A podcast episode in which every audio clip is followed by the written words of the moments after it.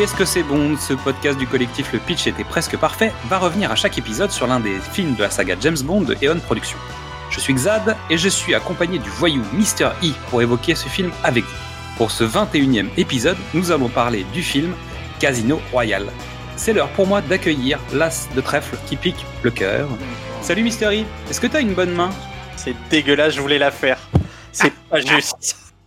Tu veux que je la change? Non, pas du tout. On Est-ce que, assume. tu, est-ce que tu penses qu'on a le même âge et que c'est pour ça qu'on est en galère avec ce, ce- ce truc? Euh, absolument. Bah, J'en ai tourné d'autres, hein. j'ai cherché ailleurs, etc. Mais en fait, euh, MC Solar. mais c'est encore pire. Moi, mon- à l'époque du single, mon, ma copine de l'époque s'appelait Caroline, donc tu t'imagines. On salue Caroline. Euh, oui, une très bonne main. Je pars pas avec un 7 et un 2, c'est déjà pas mal. C'est déjà pas mal.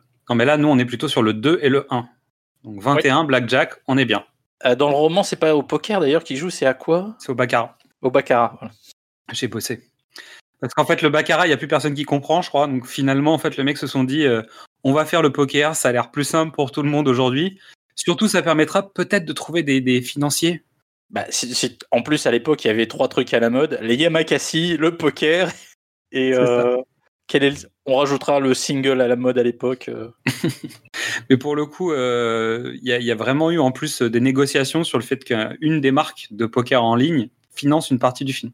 Et il me semble que c'est PokerStar qui a failli avoir le contrat. Et ça s'est pas fait, mais un peu à la dernière minute. Voilà. Aïe, aïe, aïe, terrible. Premier contact avec ce film, Mystery? Le mercredi de la sortie. Et alors? Eh ben écoute, après avoir vu le dernier Pierce Brosnan honteusement au cinéma, euh, là on m'a attaché pieds et poings liés. J'ai dit non, plus jamais je vais voir James Bond. Euh, la curiosité intellectuelle aidant, et... mais vraiment on m'a forcé à y aller. Je suis ressorti euh, ravi. On est d'accord que c'est plus le même film. C'est plus le même film, c'est plus le même héros, c'est c'est un des premiers reboots de l'histoire des tous les de tous les reboots qui vont suivre par la suite. C'est un des premiers, oui. Après, la question est, c'est les mêmes scénaristes. Mais on va en reparler. Non, non, non, non. Ah. À un détail près. Il y en a, t'en ajoutes un qui a un Oui. Oscar. Et bizarrement, ça a l'air de changer beaucoup de choses. On va en reparler. Euh, ton avis en une phrase, même si tu nous as déjà donné un petit avis, mais tu as, peut-être travaillé une vraie phrase. Euh, c'est pas une canne floche, mais c'est un carré d'as euh, solide. Pas mal, joli. Allez, petit point intellectuel. Pourquoi le E à Casino Royale? Excellente question. Eh oui. Alors, en fait, le titre original du roman de Fleming, euh, c'est Casino de Royal les Eaux. Et en fait, ils ont coupé, sachant qu'en plus, ça se passe même plus euh, là-bas, donc ça se passe Ah à bon Monténégro, donc ils ont changé le titre, mais ils ont gardé le Royal E. Ok. Voilà. Parce que j'ai trouvé ça en faisant des recherches, j'ai trouvé ça intéressant. Pour une fois qu'on apprend des trucs chez nous. T'as cherché des trucs? Mais bien sûr. Oh la vache. Oui, j'ai pas juste pris Wikipédia. Bah si, mais c'est pas la même fiche. J'ai fouillé plusieurs fiches Wikipédia. Notamment. Escroc. Mais bien sûr, attends, moi je, je vole le travail des autres, c'est important. Alors, fiche technique du film Casino Royale, titre original Casino Royale, année de sortie 2006, réalisateur Martin Campbell, deuxième et dernière réalisation. Mais bon, signe GoldenEye et, euh, et Casino Royale, je pense que le gars peut partir tranquille. Le, le, le type sait faire des reboots. Ouais, le mec C'est s'est installé un nouveau comédien, quoi, tu vois. Il sait relancer des franchises. Et tu notes quand même qu'il a aussi relancé euh, Zorro.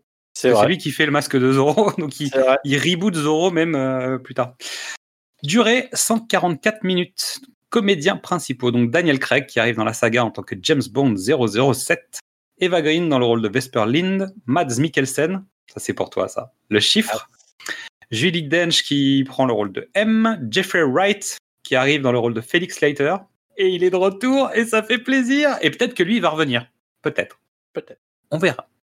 Giancarlo Giannini qui joue René Matisse, Caterina Murino qui joue Solange Dimitrios, Simon Abkarian qui joue Alex Dimitrios, Isaac de Boncollet dans le rôle de Steven Obano et Jesper Christensen dans le rôle de Mr. White. Mais j'en ai d'autres. Il y a d'autres personnes dans ce casting qui m'intéressent.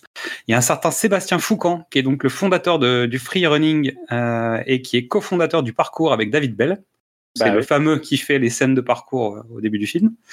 Euh, Il y a Richard Samuel, qui est en fait euh, comédien, qui joue dans Inglorious Bastard, dans OSS 117 Care ni d'espion, puisqu'il joue Muller, il joue dans Need Gap, dans Taxi, il joue dans Le Hussard sur le toit, Les Misérables. Et il a un rôle très effrayant dans la série The Strain de Guillermo del Toro, que je conseille, parce que je l'aime bien cette série. Donc euh, allez voir ça. Euh, Il y a Richard Branson qui fait un petit caméo, tout petit, Petit. à l'aéroport. Il y a Alessandra Ambrosio. Je suis pas sûr qu'elle fasse un caméo pas plus court que celui de, de Richard. Alors, il y en a un qui est très glamour, l'autre est plutôt rigolo, parce que Branson, il se fait arrêter, il se fait fouiller, tu sais, euh, il, a, il a bipé, donc il a les mains en l'air, il se fait, il se fait relativement fouiller.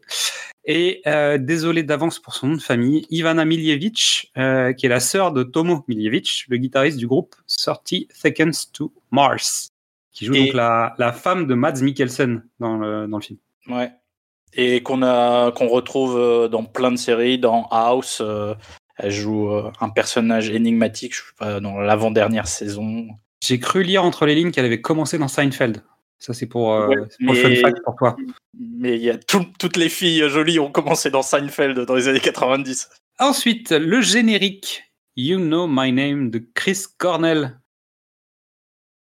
Intervention, parce qu'on oublie de créditer deux personnes qui vont être très importantes pour la qualité de ce film. Le réalisateur deuxième équipe, c'est Alexander Witt. Alexander Witt, c'est le réalisateur deuxième équipe de Yann de Bont, de Ridley Scott sur euh, Gladiator, Robin des Bois, etc. C'est le, c'est le réalisateur deuxième équipe, donc spécialiste, euh, tu vois, des scènes d'action, de combat du premier Bourne. Ah bah tiens, c'est étonnant, j'allais en parler. Hein, voilà. Il y a notamment une scène, une scène avec des objets dans un appartement qui me rappelle une certaine séquence d'un Jason Bourne dont on va parler tout à l'heure. Et le deuxième, la deuxième personne accréditée très importante, c'est le monteur, c'est Stuart Baird, qui était aussi réalisateur parce que c'est lui qui a réalisé euh, US Marshall Ok. et euh, Ultime Décision, là, le truc avec Kurt Russell et Steven Seagal. Donc le gars, c'est un peu. Non, non, non. Le film avec Kurt Russell. Oui, voilà. Steven Seagal, il est sur l'affiche. En fait, Non, au bout de 15 minutes, Steven Seagal, il est plus là et on le reverra plus jamais. Je crois que c'est une des plus grosses, bah, c'est la première plus grosse escroquerie du cinéma euh, de, de mon époque. Et, euh, Parce et que tu sûr- vas voir le film parce qu'il y, y a- il y a Steven Seagal. évidemment. Et puis, plus qu'un réalisateur, c'est un monteur, parce que il a. C'est le monteur de L'Arme Fatale, Arme Fatale 2, 58 minutes pour vivre, Le Dernier Samaritain, La Légende de Zorro, et un film extrêmement important pour Casino Royale, c'est le monteur de Maverick, avec euh, Mel Gibson. Oui, ça justifie. En fait, on a quand même mis une sacrée bande de, de personnages autour de ce film. Et oui. Et pour preuve de la qualité, c'est qu'ils seront pas là pour Quantum of Solace. Ça se sentira et reviendront pour Skyfall. C'est incroyable. Bizarre. Alors, musique David Arnold, toujours. Et j'en parlerai sans doute tout à l'heure, mais je trouve que la musique est de bien meilleure qualité que sur les derniers films où on disait qu'elle était tout à fait fonctionnelle. Pour le coup, je trouve qu'elle a une vraie personnalité, qu'elle existe réellement, euh, qu'elle souligne et qu'elle accompagne. Elle ne fait pas que souligner, elle accompagne. Et son traitement, notamment du thème dans la scène finale du film, juste euh, dingue. Impeccable. Bah, Voilà. L'air de rien, il y a six ans entre les deux? Oui. Tu veux dire qu'il a appris la musique entre les deux, c'est ça? Non, t'as le temps de travailler. T'as le temps de Oui, bien sûr. Aux gens le temps de travailler. Il a eu six ans, il a réfléchi. Et puis même, tu vois, euh, même sans. Je pense qu'il a enchaîné les BO entre les deux films, mais tu réfléchis, tu te poses des questions, tu, tu trouves des inspirations. T'as six ans pour noter des petites, euh, des petites lignes musicales en disant Ah, tiens, bon, ça, je peux pas le mettre, mais je vais le mettre dans le prochain Bond. T'as du temps pour travailler. Les scénaristes, ils ont eu le temps de travailler. C'était la même chose pour GoldenEye. Tu fais une pause, et ben tu reviens, t'as eu du temps, t'es T'es en bien forme. meilleur. Ouais, tu, sors le, tu sors Quantum of Solace deux ans plus tard, t'as pas eu le temps, c'est moins bon. Alors, Quantum of Solace, on en reparlera quand ce sera l'épisode, Ouais. mais il arrive en plein milieu de la, ga- de la- de la grève des scénaristes quand même. On est d'accord. c'est un film de grévistes, donc c'est compliqué quand même. On est d'accord. Mais pour Casino Royale, les mecs, ils ont eu le temps de préparer. C'est sûr. Alors au scénario, justement, on en parlait. Euh, Neil Purvis, troisième réalisation sur 7, et Robert Wade, 7 parce que j'inclus euh, No Time to Die, hein, parce qu'il travaille Ouais. dessus. Et Robert Wade, donc c'est le binôme. Mais une chose très importante, Paul Haggis est venu réécrire le travail des deux autres. Sachant que je pense, on va en reparler quand on parlera un peu plus du contexte, je pense qu'ils ont écrit le scénario euh, de Casino Royale avec Pierce Brosnan, qui était un des projets potentiels, et qu'en fait Haggis est venu mettre la patte pour que Daniel Craig arrive. Et ce qui fait qu'en fait la noirceur, la profondeur, euh, la complexité du scénario, c'est Haggis. C'est-à-dire qu'ils ont dû poser les bases euh, théoriques de, la structure standard de Bond, euh, et Haggis est venu mettre en fait le- les couches de plus. Parce qu'en fait, pour ceux qui savent pas, Paul Haggis, il a écrit et réalisé Collision. Il a écrit Million Dollar Baby, La mémoire de nos pères, Lettre d'Iwo Jima, euh, Dans la vallée d'Ella, Quantum of Solace, il participe, mais pareil, il faudra qu'on qu'on regarde plus au détail. Un nouveau grève des scénaristes. Et il a écrit, bon, bah, un MacG, puisqu'il a écrit Terminator Renaissance. Euh, et pour la blague, il est co-créateur de Walker Texas Ranger. Ouais, Et ça, euh, voilà. très, très important, en fait. Je Tu voulais- l'attendais, hein Je Tu voulais, l'attendais. je voulais te, pourrir un peu ton truc. C'est quand même le créateur de Walker Texas Ranger. Ouais, mais Walker Texas Ranger, c'est quand même 1993 à 2001. On est d'accord. C'est quand même, c'est pas anodin. Alors, on aime ou on n'aime pas. En même temps, c'est Chuck. Non, mais après Collision, euh, Paul Haggis, il a changé de carrière. Et... C'est sûr. C'est sûr. Puis dès qu'il est passé au cinéma, parce qu'en fait, il faisait de la série jusqu'à ce qu'il aille au cinéma. Donc Walker Texas Ranger, ça remplit la marmite. Non, c'est lui aussi qui crée euh, les blagues de Nelly's, qui a une petite série qui a pas du tout marché. Et je, je suis même pas sûr qu'il y ait 13 épisodes. Par contre, euh, c'est la première fois où je découvre Olivia Wilde. Et quand tu vois Olivia Wilde pour la première fois, tu fais OK, elle, elle va avoir une longue carrière. Et elle va jouer avec Daniel Craig. Oui. Dans Cowboy et Envahisseur. Mais pas, voilà, pas dans, le- pas dans les bons films de Daniel Craig. Ouais, Ouais. mais le réalisateur, c'est un mec, tu sais, un peu connu. Euh, ouais, il voulait pas, il voulait pas être champion ultime de, du, UFC. il voulait faire de l'Ultimate Fighting, il est devenu chef. Mais finalement, en fait, c'est le, c'est le mec qui a réveillé Star Wars. Donc finalement, c'est pas mal. Et c'est un majordome. Oui, tout à fait. Voilà. Il conduit la voiture. C'est pas, c'est pas un mec qui a créé les bases d'un d'un univers euh, étendu euh, de super-héros. En partie. Il, Ouais. il a une petite participation. Bref. Les sales mômes. Alors, euh, qu'est-ce qu'on peut dire sur ce film? Donc, déjà, je voulais préciser que Daniel Craig, qui a le rôle, a refusé le rôle. Parce qu'en fait, il voulait pas du tout faire la suite de, du dernier film de Pierce Brosnan. Lui, il voulait peut-être jouer Bond, mais pas dans la suite. Et en Oui. fait, il a refusé le rôle jusqu'à ce qu'il ait le, le scénario de Paul Haggis. Et quand il a lu le scénario, il a dit Ok, je fais ça. Voilà. Ça se comprend. Mais tu, tu, il a dit Moi, je fais pas la suite de Meurt un autre jour. C'est pas la peine. Donc, ça, C'est le premier fun fact pour le coup. Et on le comprend. hein. Dieu sait qu'on comprend. Bah, évidemment que t'as pas envie de passer derrière, c'est pas possible. Non, t'as pas envie de passer derrière. Alors, il semblerait, selon plusieurs rumeurs qu'on trouve à plein d'endroits différents, qu'en fait, l'idée du reboot de la saga date d'avant GoldenEye et qu'elle arrive par le biais d'un certain Quentin Tarantino qui avait qu'une envie, c'était de faire James Bond à l'époque dans son jus et qui finalement a tanné la prod à plusieurs reprises. Et il est revenu à l'assaut et il est revenu à l'assaut et il est venu avec un projet de Pierce Brosnan back. Et ils lui ont dit bah non en fait on va prendre un autre comédien, on va le faire avec quelqu'un d'autre. Merci beaucoup parce que lui il voulait faire en rétro vraiment, c'est-à-dire repartir dans les années 60 et refaire le film. Quentin Tarantino, il veut tout faire en rétro. euh. Star Trek, tu crois? Mais Star En Trek. 1922, 1922, Star Trek avec des, des, des bus en bois. Mais non, mais évidemment, le son Star Trek, euh, ce sera le Star Trek avec des costumes tout pourris et de. Non mais la première fois qu'on envoie une, une navette dans l'espace quoi, tu sais pour. euh, C'est Ah bah. la naissance de Starfleet, ce serait ça son film. Non, mais ça, c'est une série avec Scott Bakula. Mais en même temps, ils ont tout fait sur euh, Star Trek. Bref. Bref. Passons. Euh, donc, du temps a passé. Le contrat de Pierce Brosnan est arrivé à échéance. En gros, avec le principe de reboot, ils avaient besoin d'un comédien plus jeune. Fin de la discussion. Après, il y a plein de versions différentes. Ça s'est fait de manière. A priori, j'ai quand même vu des choses, disons que ça s'était fait sur un coup de téléphone du type Bon, bah merci, c'était cool, allez, ciao. Euh, ça n'a pas été euh, forcément super net, quoi. Contrairement à, Timothy Dalton, où ça a pris peut-être un peu plus de temps, il y a eu des semi-négoces. Là, a priori, il n'y a pas eu de négoce. J'ai vu une interview de Pierce Brosnan qui disait qu'il a- il avait appelé Barbara Broccoli pour dire bon, on était en 2001, 2002, 2002 je pense. Bon, bah, qu'est-ce qu'on fait? Elle a dit pour l'instant, on réfléchit. hein. Après le 11 septembre, c'est difficile de, de poursuivre euh, les, les, les chefs communistes coréens euh, euh, où tu- qui ont été refaits par de l'ADN. Ça marche plus. on n'est pas. On n'est plus dans le même paradigme. C'est compliqué. Voilà. C'est compliqué. Et surtout, euh, alors il y a un autre sujet qui est important, c'est qu'en gros, ils ont récupéré les droits de Casino Royale. En fait, ils ont enfin trouvé un arrangement euh, suite au procès qu'il y avait eu à l'époque de Opération Tonnerre. Donc on revient très loin dans la saga, hein. mais en fait ce procès s'est réglé, c'est-à-dire qu'ils ont, ils avaient réglé l'affaire, ils avaient éliminé toute la partie spectre et ils parlaient plus de ça parce que c'est quelque chose qui avait été apporté par le scénariste de l'époque. Et en gros, ils avaient plus les droits de Casino Royale non plus. Donc ils ont récupéré les droits de Casino Royale et ils ont trouvé des arrangements aussi sur la partie spectre, sur le terrain du spectre. Donc potentiellement, le reboot permet d'ouvrir les portes sur la remise à jour du spectre, même si euh, c'est pas évident dans ce premier film.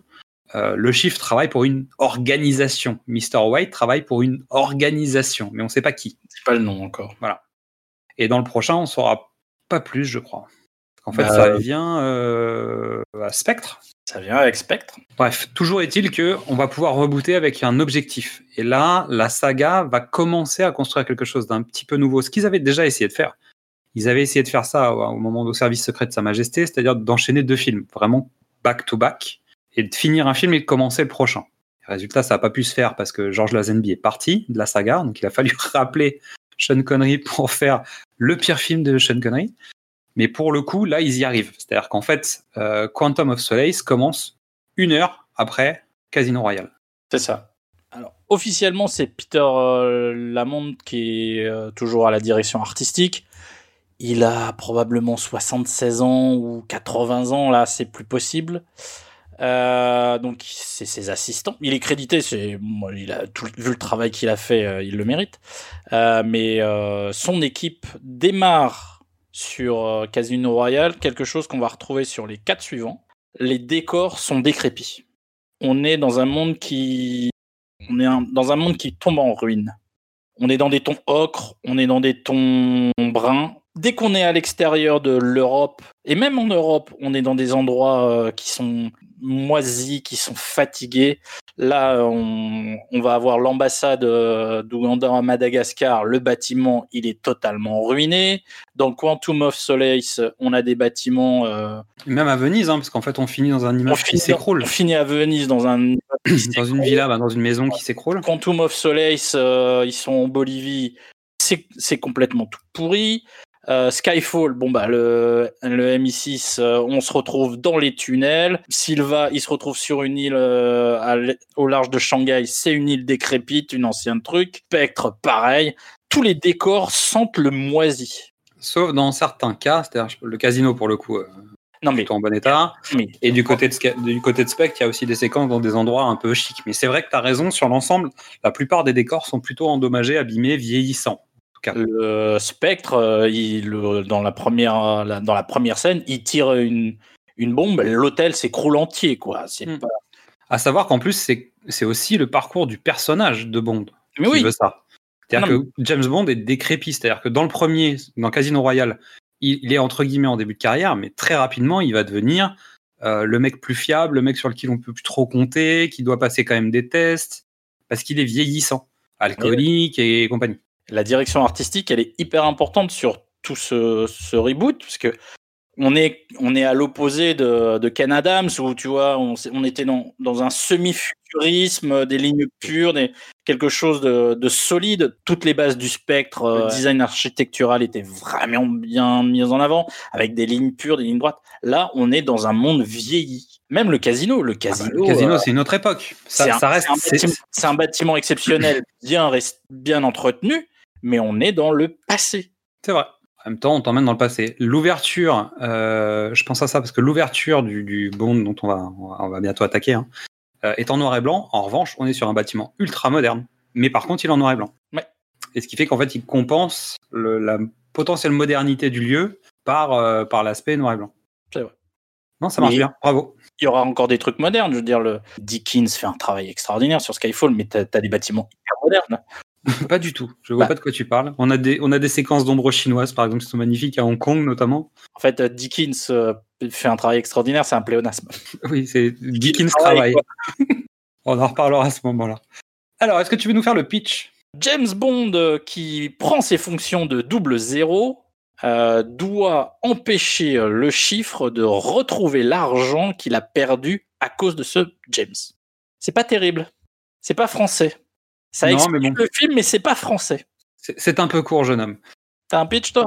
Euh, oui, euh, moi j'ai toujours un pitch. Là, c'est celui d'Allociné, mais euh, j'ai toujours un pitch, moi. J'ai toujours un pitch dans ma poche. Pour sa première mission, James Bond affronte le tout-puissant banquier privé du terrorisme international, le chiffre. Pour achever de le ruiner et démanteler le plus grand réseau criminel qui soit, Bond doit le battre lors d'une partie de poker à haut risque au Casino Royal. La très belle Vesper, attachée au trésor, l'accompagne afin de veiller à ce que l'agent 007 prennent soin de l'argent du gouvernement britannique qui lui sert de mise, mais rien ne va se passer comme prévu. Alors que Bond et Vesper s'efforcent d'échapper aux tentatives d'assassinat du chiffre et de ses hommes, d'autres sentiments surgissent entre eux, ce qui ne fera que les rendre plus vulnérables. Waouh. Profondeur, profondeur. Ouais. Ouais, c'est un peu ledge, mais bon, ça marche. non, ça marche. Il y a l'essentiel.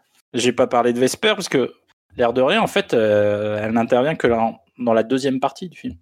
Elle, elle apparaît à 1h10. Tout à fait.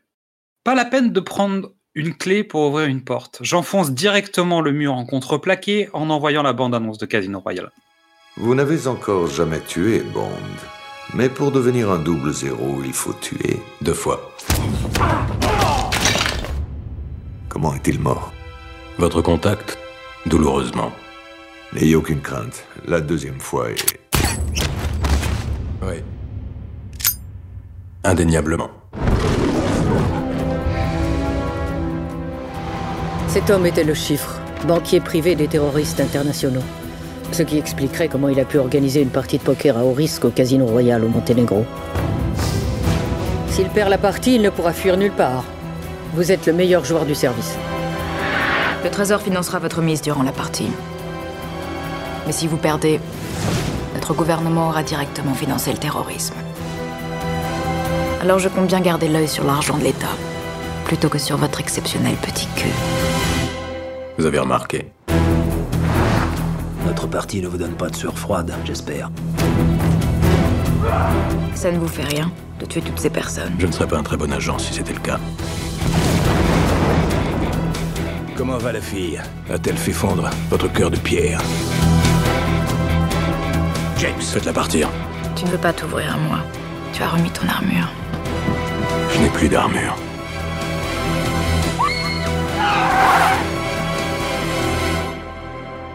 Tu me l'as arraché. Quoi qu'il reste de moi. Quoi que je sois. Je t'appartiens. Plus qu'une question sans réponse. Vous retirerez-vous? Attends.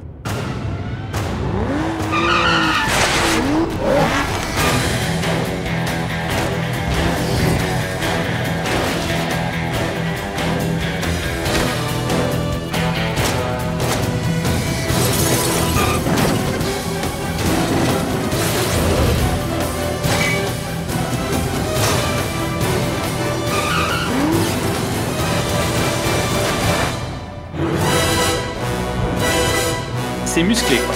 Alors, la tagline du film, j'en ai trouvé plusieurs. J'en ai noté deux. Euh, Everyone has a past. Every legend has a beginning. On the November 17th, discover how James became Bond.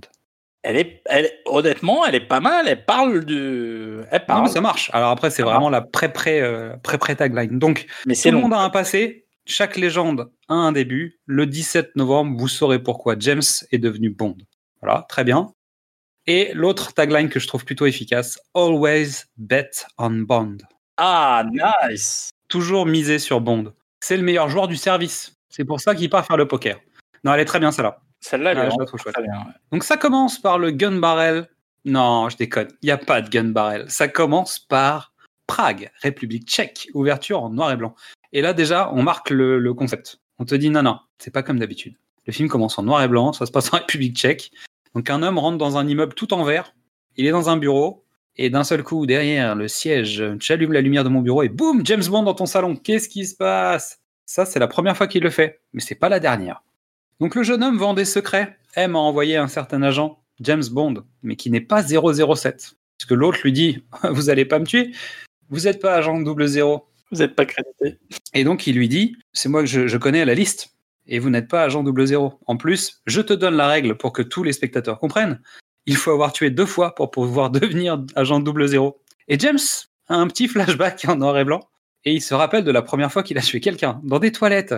C'est ultra, ultra, ultra violent.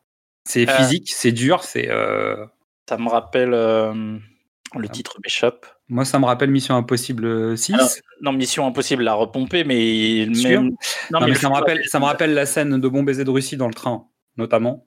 avec Sean Connery et la, la bagarre très physique, euh, Ouais. tu sais qu'il y avait eu.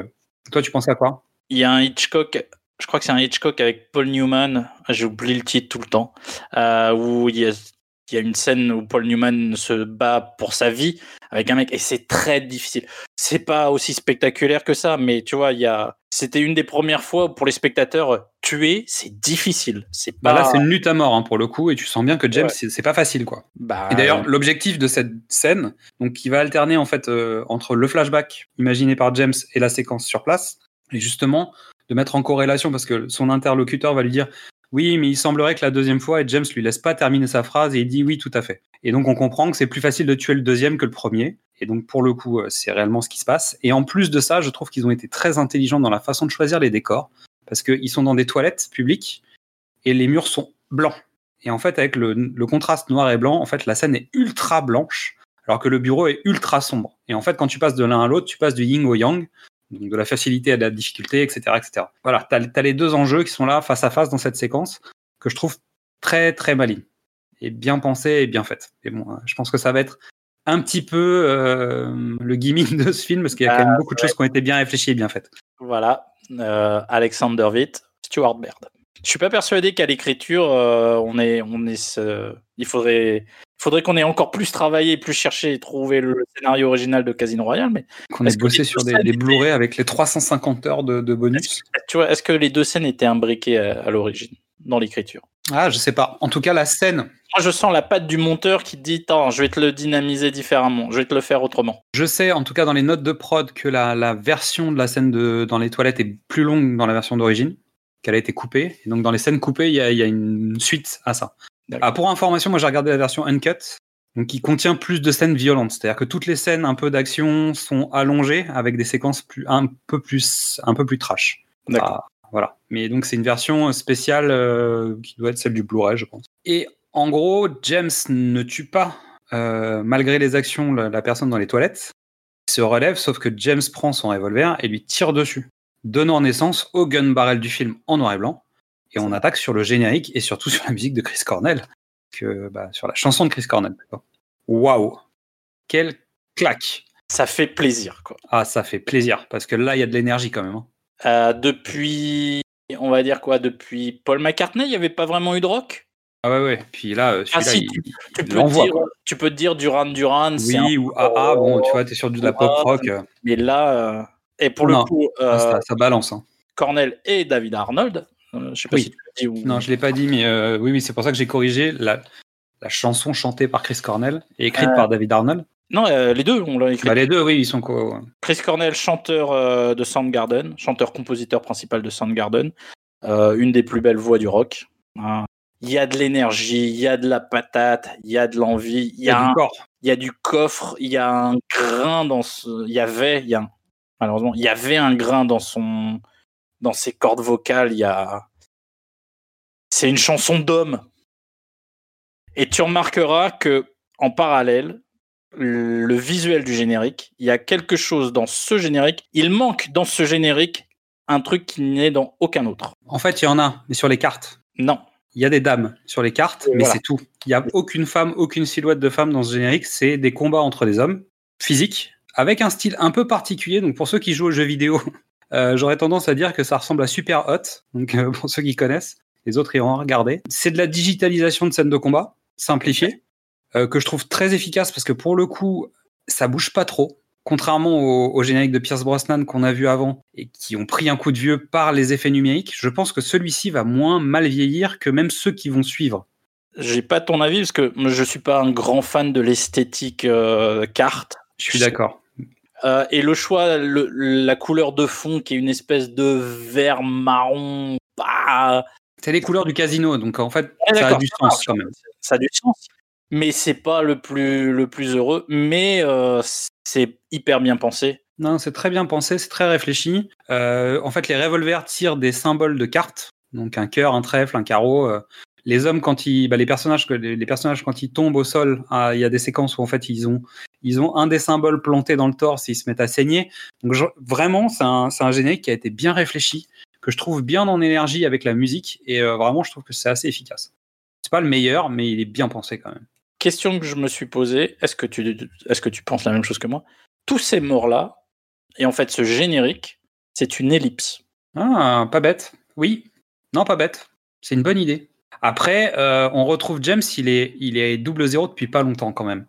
Parce Alors, que M, M qui sort du bureau énervé, tu sais, qui vient de se prendre la réunion dans la tête après la scène de l'ambassade, elle dit Mais je vais lui retirer son, son truc. euh. en fait, le, le- le générique se finit sur confirmation du statut double zéro, d'accord? Mais par contre, donc, euh, je- je- j'empiète. Le film arrive à Madagascar, d'accord? James et un autre agent sont en train de chercher un poseur de bombes. Et en fait, il a un rôle de superviseur parce qu'il dit aux jeunes arrête, euh, ne touche pas ton oreille, machin. Il est en retrait. Donc voilà, c'est pour ça que je me dis, c'est une ellipse. Le générique est une ellipse de temps qui explique qu'il a, il prend de la bouteille par rapport à cette première séquence. Ok, c'est une idée. Non, mais c'est en, tout cas, c'est envisageable. Ça se défend. Euh, bah, on va revenir sur la séquence euh, maintenant, ou quasiment maintenant. Alors, déjà, moi, j'ai un grand plaisir à retrouver Isaac de Boncollet. En tout cas, c'est un comédien que j'affectionne depuis les années 80. Allez, Euh, balance le titre. Bah, le film s'appelle Black Micmac, évidemment, et merci d'avoir fait ce film. Alors, c'est pas forcément le, le film le moins raciste du monde, hein, je le dis tout de suite. Ah, ça a mal, très très très mal vieilli. Oui, en même temps, c'était un film qui était intéressant parce que pour les gens, alors ceux qui regarderaient ce film aujourd'hui vont trouver que c'est ultra raciste, etc. Euh, mais c'était un film qui traitait d'un sujet qu'on qu'on connaissait pas, euh, et qui était la communauté africaine à Paris. Et pour le coup, alors il y a du cliché, etc. hein, mais disons que c'était un sujet qui était jamais abordé nulle part en fait. Donc Ouais, le film a eu l'avantage de parler de ça. Et pour le coup, Isaac de Bancolé, à l'époque, c'est un des premiers acteurs d'origine africaine qui se retrouve en haut de l'affiche avec euh, Josiane Balasco. et Villeray. Donc en fait, il est au milieu, il est au milieu d'un casting euh, haut de gamme et il a le premier rôle. Donc pour le coup, il est super et surtout euh, Ghost Dog quoi. Non mais voilà, c'est- tout. et puis il y a plein d'autres trucs, mais j'ai toujours beaucoup de plaisir à retomber sur lui en caméo, en second rôle, en rôle tiers, etc. Donc euh, bah, bisous. Et là, il le fait impeccablement. Il est super. Non, il le fait impeccablement. Il fait toujours ça super bien. Donc il est chef de guerre. Et tu as noté quelque chose dans cette scène ou pas, Mystery? Euh, plein de choses, mais euh, pas. 21 films, c'est la première fois qu'il pleut? Non. Si. Non. Si, c'est dans les fun facts. Donc a priori, c'est la première fois qu'il pleut dans la saga James Bond. c'est étonnant quand même. Je suis resté scotché, j'ai fait le scan et je me suis dit, mais ok, peut-être. Mais je vois pas dans lequel en fait. En réfléchissant avec le recul, je vois pas. Et ça va avec ton côté décrépit, c'est-à-dire que si c'est le cas, bah c'est malin. En même temps, ce qu'il faut savoir, c'est que la plupart du temps, il parle dans des endroits assez exotiques. Et surtout, euh, c'est beaucoup plus facile de tourner quand il pleut pas. Donc, non mais c'est vrai. Soyons, Oui. soyons concrets. Un Ouais, tournage sous la pluie, c'est quand même un calvaire. Et là, dans la séquence, il pleut pas un peu. C'est la drache. C'est la que, ouais. Et donc, pour le coup, euh, je, ok, je l'ai- j'ai pris note. Alors, je laisserai ceux qui savent euh, me répondre sur les réseaux sociaux en fonction. Euh, mais pour le coup, c'est une information que j'ai trouvée quelque part et je n'ai pas réussi à me souvenir dans quel film il pleuvait. Donc, si vous vous souvenez, je prends. Mystery cherche toujours. Ah non, mais vous, suis collé là. Elle est énorme quand même celle-là. Donc pas de femme dans le générique et de la pluie. Donc tu vois, euh, on est quand même sur un... Il se passe des trucs là. Donc Mr. White euh, arrive pour parler avec euh, Isaac de Boncollet. Il parle de son organisation. Des hommes arrivent et on découvre le chiffre. Le chiffre lance une demande de vente d'actions à son banquier qui le prévient que l'opération n'est pas idéale. Et là, je vais me permettre de faire un stop pour expliquer ce qui se passe. D'accord? Euh, ce, que, ce que le chiffre est en train de faire, c'est ce qu'on appelle la vente à découvert. Donc, je vais expliquer ce que c'est parce que c'est assez important dans l'histoire. Parce que si vous n'avez pas compris ça, ça va être difficile de comprendre pourquoi il est dans l'embarras. Donc, en fait, la vente à découvert, euh, ça consiste à vendre un titre ou un actif que l'on ne détient pas au moment où on va le vendre. En revanche, donc l'actif est vendu à découvert, c'est-à-dire qu'on n'a pas l'argent pour le faire, euh, et on l'achète plus tard. C'est-à-dire qu'on mise sur le fait que l'action va dégringoler ou va perdre en valeur. Ce qui se passe dans le film, c'est que le chiffre, en fait, il vend des actions de Skyfleet, qui est la compagnie d'aviation, et son banquier lui dit ne faites pas ça, Skyfleet va bien, ils vont sortir leur nouvel avion. Donc tout le monde achète des actions à ce moment-là. Et donc le chiffre, il vend un prix assez élevé les actions. Pourquoi? Parce qu'il sait à l'avance qu'avec son attentat à la bombe potentiellement avorté, puis euh, l'attaque contre l'avion dans la deuxième scène, l'action va dégringoler et une fois que l'action ne vaudra plus rien, il va les racheter. Et en fait, la différence entre les deux, ça lui fait sa plus-value, ce qui lui permettra de rembourser ses dettes de jeu et l'argent de ses clients, qui sont des organisations euh, plutôt regardantes sur l'argent. Donc en gros, cette vente à découvert euh, est un grand risque que prend le chiffre pour rembourser ses dettes de jeu. C'était pour la petite information économie et banque. Et pour le coup, euh, on se retrouve dans une situation qui est assez complexe dès le départ. C'est-à-dire qu'en fait, ça va entraîner tout le mécanisme du reste. Et ce qui fait que l'histoire est pour une fois beaucoup plus compliquée que d'habitude. Mais tellement ancré dans le réel. Clairement. Alors oui, il rel- alors on va pas se cacher. Oui, il relance Spectre. Oui, il relance une organisation internationale qui a des tentacules partout et qui cherche. Mais en fait, c'est une organisation qui existe déjà. Oui. C'est l'OMC, mais Non, mais c'est surtout qu'en plus, on, on se base sur des personnages qui ont aussi des failles, même chez les méchants. C'est-à-dire qu'ils sont Oui. pas indéfectibles. Alors, à l'époque, Bond était indéfectible gentil, les méchants étaient indéfectibles méchants. Et là, on se rend compte qu'en fait, et les gentils et les méchants ont des failles. Et ça va être le sujet du film. Et ils font des erreurs, et prennent des risques, et, et ont des vices. C'est-à-dire que le chiffre, il aime jouer. Voilà. Voilà. Et comme il aime jouer, il a- forcément, il perd. Et comme il perd, il perd aussi parfois avec l'argent de ses clients. Et c'est un problème. est-ce que c'est maintenant qu'on parle de l'extraordinaire prestation de Mads Mikkelsen? Est-ce qu'on a vraiment besoin de reparler des, des prestations de Mads? Parce que je te rappelle que même dans un rôle tiers à l'intérieur du choc des titans, tu as réussi à nous placer Mads Mikkelsen. En disant que si tu avais su qu'il était dans le film, tu aurais été voir le film de Louis Leterrier. Non, mais c'est Moi, je je, le pense- trouve extraordinaire. c'est un des c'est un des meilleurs Bond parce Ouais. qu'il a besoin de rien faire. Il fait rien et qu'il est, tu vois, c'est juste une petite cicatrice sur les yeux. Les autres, ils avaient des mâchoires, des, des, des chats, des trucs, des bidules. Là, on se retrouve avec un méchant. Il a juste une cicatrice. Et tu verras, si tu revois le film, il ne cligne pas des yeux jamais. Parce Ouais. qu'en fait, la demande de la réalisation était de dire tu ne clignes jamais des yeux. Non, mais enfin.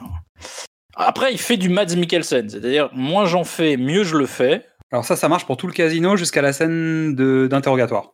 Voilà. On, On en, est au bout du rouleau, on- en revient ça et, et bon collé. on, on en reviendra parce que là il y a ma si pour on va faire une preview hein. grosse colère de Mystery euh.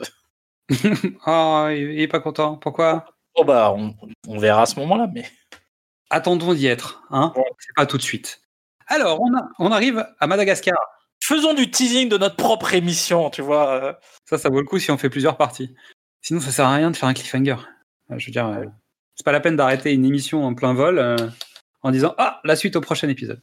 Alors, James est à Madagascar et il observe un homme qui regarde un combat entre un cobra et une mangouste. Bon, clicheton Clicheton. Euh, alors comment dire? Je suis pas allé à Madagascar euh, malheureusement Je- j'ai un peu exploré via Google Maps mais euh, oui pas vu d'arène. j'ai pas vu d'arène de combat de serpent et de mangouste non En fait, bon, euh, ils sont en train de sous-entendre qu'ils n'avaient pas Pokémon Go, on fait ce qu'on peut, tu vois. Euh, dans les quatre prochains films, on va reprendre euh, les tropes de James Bond et on va les faire différemment. Donc là, oui, on est euh, bien d'accord. Donc l'agent Carter, je dis ça, je dis rien, euh, se fait repérer en provoquant une course-poursuite et un gros mouvement de foule. Donc le coup du mets pas ton doigt à l'oreille, parce que sinon on va te repérer, ça je pense que pour une fois qu'il y a ça, alors il y a eu le problème inverse, c'est-à-dire il y a eu mets jamais ton doigt à l'oreille parce qu'en fait t'as pas d'oreillette, ça, ça s'appelait Avengers numéro 1. Et depuis, ils leur mettent des oreillettes à longueur de temps, parce que euh, Oui. dans Falcon et Winter Soldier, ils ont le doigt sur l'oreille à longueur de temps. Mais pour le coup, je trouve que l'utilisation de cet effet en disant fais gaffe, c'est comme ça que tu te fais repérer, ça, ça arrive de temps en temps.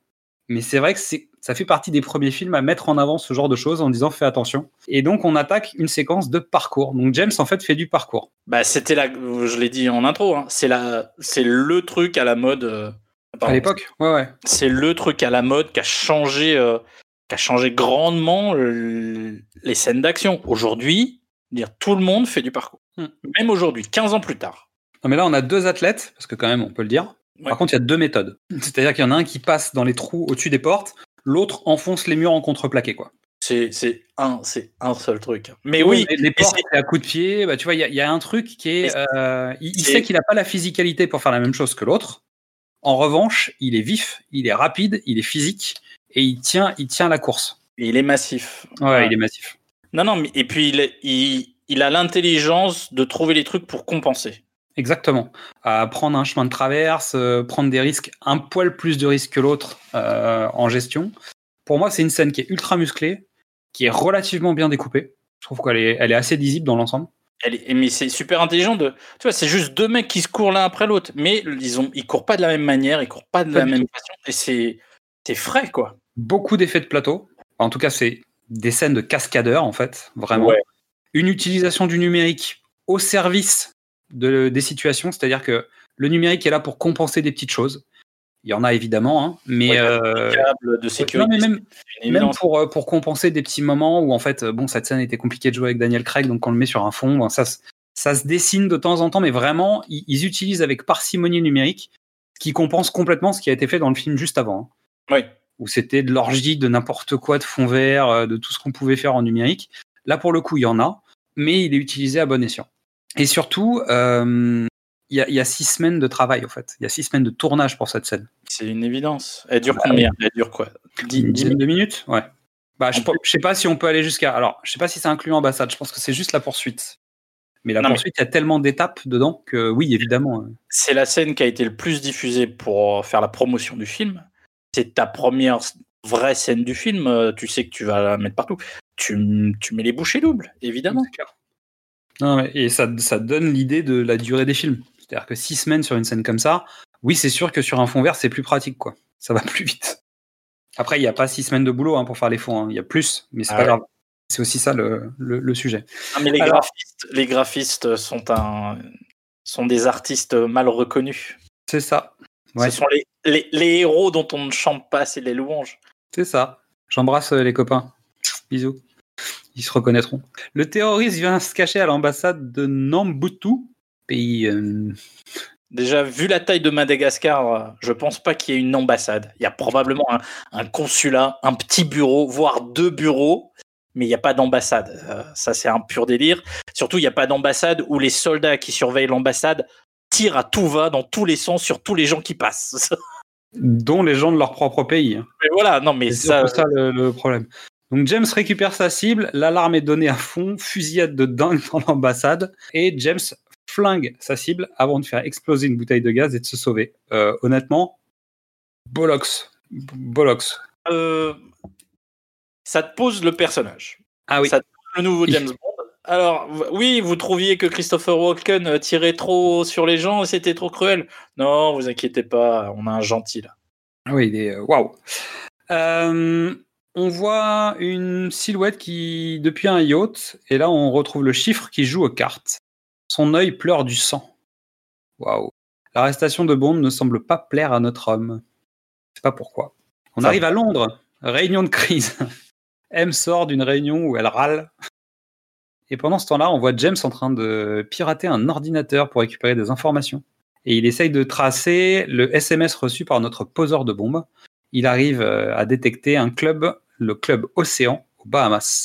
M arrive à son appartement, c'était son ordinateur. Et James connaît le vrai nom de M. Donc le mec, ça fait, allez, un quart d'heure que le film a commencé. Il est déjà en train de prendre tout ce qu'on avait l'habitude de prendre avec respect et il traîne tout par terre. Quoi. C'est, euh, Il s'introduit chez M, ce qu'on n'avait jamais vu en fait. Non. Euh, M était venu chez Bond. Ça, c'était dans Vivre et Laisser Mourir.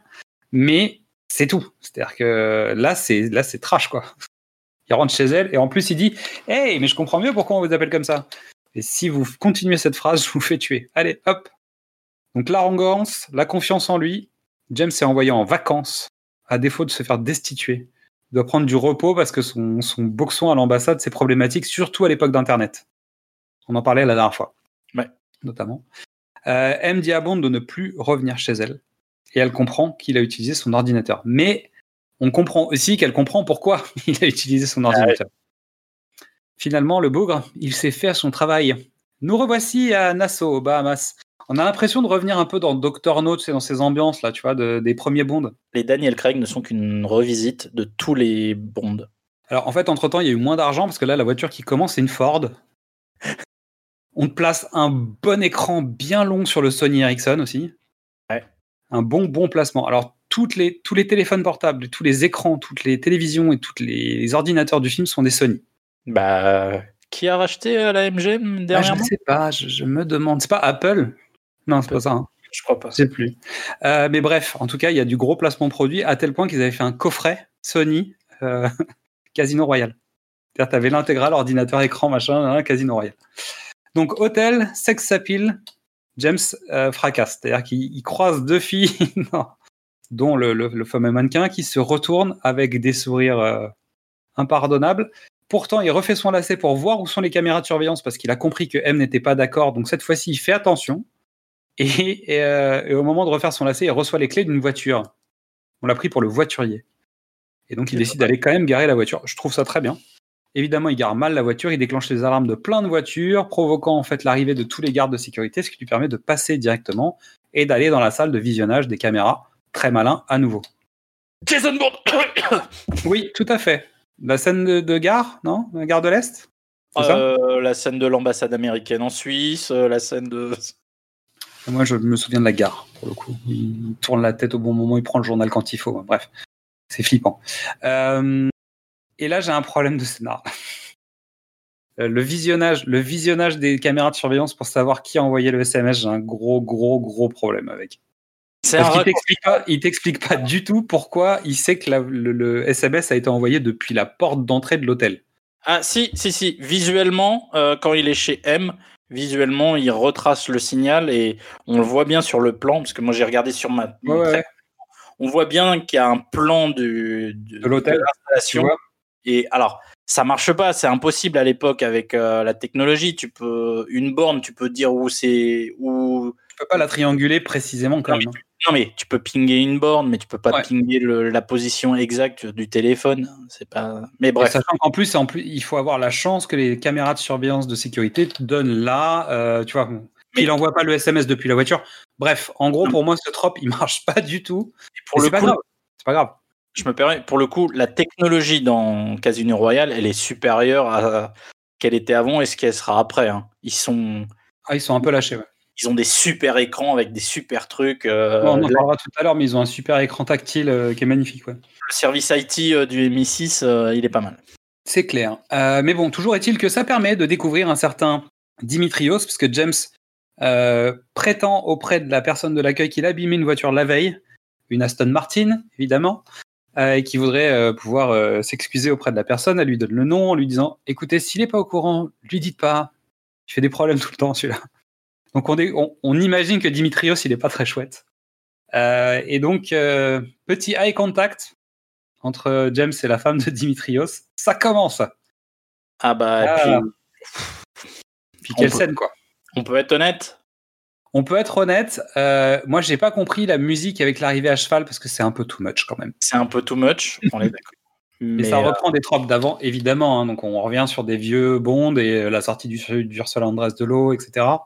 Euh, qui va être donc plagié par Daniel Craig lui-même, n'est-ce pas? Parce que dans son speedo, scène qui devait pas être dans le film.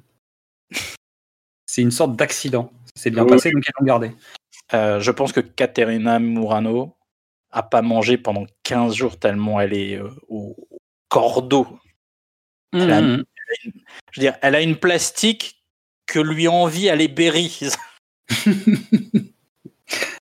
J'ai vois. trouvé, ça comme phrase, tu vois. Non, c'est bien, c'est bien. J'aime bien. Non, non, mais après, oui, évidemment, on est dans, le- on est exactement dans le concept des bondes. Euh, c'est une femme mariée, ce qui fait qu'en plus, ça ajoute un petit peu de piment qu'on a, qu'on a moins vu en fait dans les bondes. Il y en a eu un peu, euh, mais pas beaucoup en fait de ce genre de situation. C'est systématique. Alors, le fait de dire. mariées, non. Non, mais on, on le dit pas que c'est une femme mariée, mais la spécialité de Roger Moore et un peu de pire, c'est de Sean, c'est de se taper euh, la femme du méchant. Donc, euh, Oui, c'est vrai, c'est vrai. Non, t'as- non mais dit, t'as raison. à marier, effectivement, là, c'est la première fois qu'on le spécifie, que James préfère les femmes mariées pour s'éviter les emmerdes. Là, on parle de sa vie, tu vois, de, de, de la oui, vie. tout en allant chercher les, les femmes mariées avec des terroristes internationaux, c'est vrai qu'on s'emmerde moins. Non, mais voilà, mais écoute. Mais non, non, c'est pas une nouveauté. euh. Non, c'est vrai, t'as raison. T'as raison. Euh, donc M est réveillé en pleine nuit car Bond utilise à nouveau les accès de M pour accéder au dossier de Dimitrios et ses contacts. Donc elle, elle est à moitié endormie. Bon, euh, finalement, il surveille directement. Elle a un écran, tu sais, où tu vois ce qui se passe sur son écran d'ordi. Ça, c'est top. Euh, donc James se rend au restaurant et il va s'attabler au poker face à Dimitrios. Et là, on retrouve notre euh, national. Simon Abkarian. Il fait bien le job quand même. hein. Tu- J'ai la phrase parfaite. Vas-y. Simon Abkarian est le Mats Mikkelsen français. Joli. J'aime bien. Non, mais Non, non, mais c'est bien. Ça, ça me va très bien. c'est un grand monsieur avec le qui j'ai eu le bonheur de travailler. Et en, mais en un déjeuner, il m'a retourné complètement. J'aime Simon Abkarian, je le dis très fort et très haut. Euh, alors, dans, dans les, dans les coulisses et dans les espèces d'anecdotes, j'ai vu Michael Youn noté quelque part, qui aurait pu jouer euh, là-dedans. Et, Ah. euh, et qui a, eu, a failli avoir le rôle de Simon Abkarian euh, Je sais plus, mais il y a quelqu'un qui était sur les rangs du rôle et qui l'a pas eu en France. Finalement, euh, je trouve que Simon Abkarian, ça le fait bien. Ah, mais c'est, c'est la, mais c'est vraiment l'élégance. Il y a un côté, il apporte au personnage un côté euh, dangereux, euh, tu vois, une, une nervosité qu'on retrouve chez, euh, chez un jeune De Niro, un Pacino, un Pesci, tu vois, il y a ce côté. euh, Un Benicio del Toro, un Benicio, tiens, voilà, Benicio, ouais, tu vois, aujourd'hui. Ouais. Il y a, oui, oui. Mais, Non, mais il rappelle, il rappelle Robert Davy aussi. Il y a un côté, il y a un côté, le mec est fou, quoi. C'est-à-dire que il, est, il peut être très classe euh, et bien se comporter, comme le mec peut t'égorger euh, juste euh, derrière une porte fermée parce que euh, parce qu'il est fou, quoi. ouais, en fait, c'est un, c'est un, c'est un méchant qui a les codes pour être gentil et qui, qui, qui se montre euh, élégant, machin. Et dès que ça, dès que ça vire un peu, il, il redevient méchant. Il dérape, il dérape et puis euh, il dérape euh, Bien. lourdement. C'est-à-dire, c'est pas, c'est pas un mec qui a toujours été méchant. C'est un mec qui a grandi dans la rue et qui a grandi dans son rôle de méchant. Bah, tu sais, t'as l'impression qu'il y a cette espèce de ça. bagage de voyou. en Oui, fait. c'est ça. tu vois? Même, même d'ailleurs, euh, la sa femme dit ouais pourquoi je tombe toujours sur les voyous. euh. James euh, est en train de fouiller les accès, avec les accès de M, il est en train de fouiller euh, le dossier de Dimitrios. Donc M est réveillé en pleine nuit par euh, le staff. D'ailleurs, tu notes que le staff, je crois que c'est euh, c'est Tanner en fait qui est, euh, qui est au central. Il dort jamais le gars. Non, non, Tanner, Ok. c'est Tanner il est toujours en train de courir et il dort jamais. c'est un Android, Tanner. Et d'ailleurs, tu notes aussi que dans cet épisode, on ne verra ni Miss Moneypenny ni Q. Mais oui. Non mais c'est important de le noter parce que c'est il y, a- il y a vraiment on aurait dû en parler au moment du casting mais j'ai oublié. C'est important. Donc James se rend au restaurant et il va s'attabler face à Dimitrios. Donc la femme entre, a coupé le souffle et elle se fait envoyer sur les roses parce que son mec est super. Parce qu'il est en train de se faire taper par James notamment. Et James est en veine. Donc Dimitrios est à la peine, James est à la veine. Dimitrios met son Aston sur la table. Tapis Eh ben oui. et James récupère sa première Aston Martin. Cadeau. Trois rois Bah non, trois as. Allez, bisous. Je prends les clés. Donc juste à la fin de la partie, il reçoit une note. Ensuite, on se retrouve devant l'hôtel. L'Aston Martin arrive et on découvre la femme de Dimitrios qui monte dedans par réflexe et elle tombe sur James. Oh, James. Oh, James Mais c'est James Bond C'est la, non, c'est la classe. Honnêtement, je le trouve que ça le fait bien. C'est même mieux que ça. C'est drôle. C'est- Oui. Là, il lui dit, il lui propose de la déposer. Elle hésite parce qu'elle dit si mon mari voit ça, déjà qu'il a perdu la voiture, ça va être compliqué. Il lui propose de boire un verre. Ce à quoi elle dit ok, mais est-ce que vous êtes loin? Il fait pas très loin. Il fait le demi-tour de la place devant l'hôtel et il se regarde devant l'hôtel. Et elle rit. Sourire magnifique évidemment. Et, et quasiment le seul sourire, euh, le seul rire de Bond Euh, du film. presque, ouais. Pas le seul sourire, mais le seul rire de Bond, je crois, du film. Ouais. Et donc, tu te rends compte que, ok, il a, il, a, le- il a le truc, et en même temps, il est drôle sans que ce soit lourd. C'est vrai. C'est assez fin, en fait, je trouve. C'est une nouvelle technique de séduction, James. Plus moderne, plus fin. Ouais, plus fin. Le mot est là. C'est ça, c'est- plus fin. Il n'y a, y a pas de vanne de beauf, donc euh, il n'y a pas de claque sur le cul en lui disant excuse-moi, les, les hommes parlent. Bon, tu vois, y a- on, a, on a changé de concept. Pendant ce temps, Dimitrios doit rendre des comptes aux chiffres, puisque euh, bah, le, le fameux agent avec la bombe a été intercepté. Dimitrios dit non, mais vous inquiétez pas, j'ai quelqu'un d'autre qui est bien à s'en sortir. Début de Oh James, comme on a l'habitude, mais c'est interrompu. Alors, la femme qui décroche pour parler à son mari pendant qu'elle est en train d'embrasser James Bond, ça aussi c'est pas mal quand même. Faut Ouais. l'oser celle-là. C'est la preuve d'une confiance en soi chez cette femme. C'est un. Quand ton mari est un tueur international, si tu veux, il y a un moment, tu as vraiment confiance en toi quand même. hein. Et donc, elle dit à James qu'il va partir, euh, que son mari part à Miami et qu'ils ont la nuit pour eux. Et James Bond va filer à l'anglaise. Mais, Pas vrai. mais, avant ça, il commande la bouteille de Bollinger, le beluga et les blinis pour s'excuser. Alors moi j'appelle ça filet à la française. Merci la France. Mais les belugas, c'est pas de chez nous. hein. Et le Bollinger, c'est pas de chez nous. Bah, le Bollinger, c'est de chez nous. Voilà. Alors, attends, avec un nom comme ça, c'est forcément de chez nous, le Bollinger. Filet à l'anglaise et tu laisses rien. Oui, Ah. c'est vrai. Mais il file à l'anglaise au démarrage, mais après, il a la classe à la française. Bref, James part. On arrive à Miami, on est au Body Worlds. C'est une exposition de corps qui. Alors, c'est pas celle-là qui a été interdite en France. Ok. L'autre, euh, pas- à peu près à la même époque, je crois. euh, peut-être avant, peut-être après, mais on est autour de 2006. Et euh, la France a, a décidé d'interdire l'exposition de cadavres. Ok. C'est Je une. Body World, c'est une, or- c'est une exposition qui fait le tour du monde et qui est très très connue et qui a l'intérêt est un peu redescendu, mais à l'époque, bah, comme euh, les Yamakasi, c'était le truc euh, dont tout le monde parlait. Et James Bond, évidemment, parle toujours des trucs dont tout le monde parle. Et dis donc, tu as noté quelque chose sur euh, la mise en scène de cette, de cette salle, de cette scène, le choix euh, de, de, de l'étape à l'intérieur de cette exposition? C'est étonnant, non? Une des de poker. Incroyable. s'installe à la table de poker avec des hommes qui sont, bah, qui sont nettoyés de leur peau déjà et qui, qui vont mourir autour de cette table. Est-ce que c'est anodin, tu crois? Hmm. Je sais pas, peut-être, peut-être pas. Toujours est-il que c'est la clé de cette séquence, puisqu'en fait Dimitrios, euh, lui, a déposé un sac de sport au vestiaire. James est à ses trousses, symbole table de poker. Dimitrios pose euh, un objet au-dessus des jetons de cette table de poker. Donc à nouveau, on est dans la symbolique des tables de poker. James se fait repérer, et là, il y a un super échange au cœur de la foule entre les deux hommes avec un couteau. Et j'avoue que cette scène, elle est ultra efficace. Elle est bien. Et c'est l'avantage de Simon Abkarian, il est, il est plus grand que James et tu le sens sec. Et donc, tu sens qu'il peut lui tenir, euh, il peut lui tenir tête quand même physiquement, un peu. Voilà, t'as pas besoin d'être une grosse masse ou tu vois un, un goon, euh, un homme de main. Juste Abkarian avec euh, son physique peut tenir tête et t'as pas besoin d'en faire beaucoup. Et t'y- en fait, en fait, tu y crois. T'as pas d'hésitation, tu t'as pas de doute sur cette séquence. Parce que, le, parce que le cadrage est hyper serré, parce que le montage est hyper serré. La tension, elle est vécue dans les visages. Elle est forte dans les visages. T'es pas obligé d'en faire mille. Et puis, alors, mais c'est un truc personnel, hein, moi je, je déteste les couteaux. Même avec des lance-missiles et un couteau, je trouve la tension euh, nerveuse. C'est ça, mais c'est pour ça qu'on aime Piège en haute mer. C'est pour ça. C'est pour les, les séquences de couteau à la fin du film, évidemment. Moi, la mort la plus horrible, c'est euh, c'est dans, le- c'est dans la tour du, du soldat Ryan. hein. Bon, bah, on dit au revoir à Simon Abkarian quand même. Ouais, oui, ça, Il a perdu. alors, très bien, hein, mais il méritait d'être un, un vrai vilain euh, de tout un film. Donc, le temps que James revienne à la table de poker, l'indice est perdu. Donc, James doit retrouver le sac. Heureusement, il a récupéré le téléphone de Dimitrios, qui a envoyé le même SMS, le même code via SMS à quelqu'un.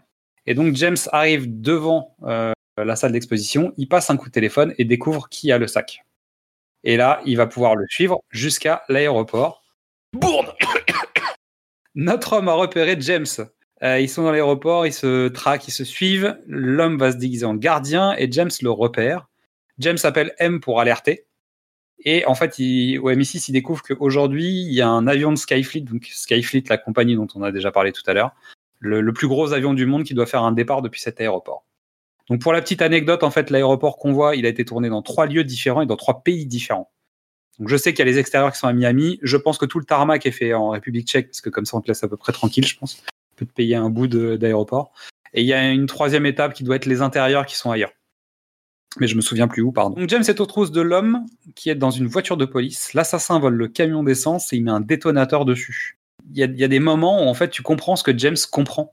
Tu sais quand il voit le cadavre au bout euh, et qu'en fait tu as un surcut dans son plan. Et pour le coup, euh, c'est un effet qui est en général assez lourd en, termes de mise en scène qu'il faut pas utiliser euh, trop souvent. Et là, pour le coup, je trouve qu'il est très très bien, très très. Ça fonctionne parce qu'en fait, c'est pas c'est pas un très gros plan. Tu vois, tu vois pas les, tu vois pas le cadavre en très gros plan ou un pied ou un machin. C'est un, c'est un plan. La valeur du plan est resserrée pour signaler que oui, il l'a, vu, mais euh, ça reste un plan large.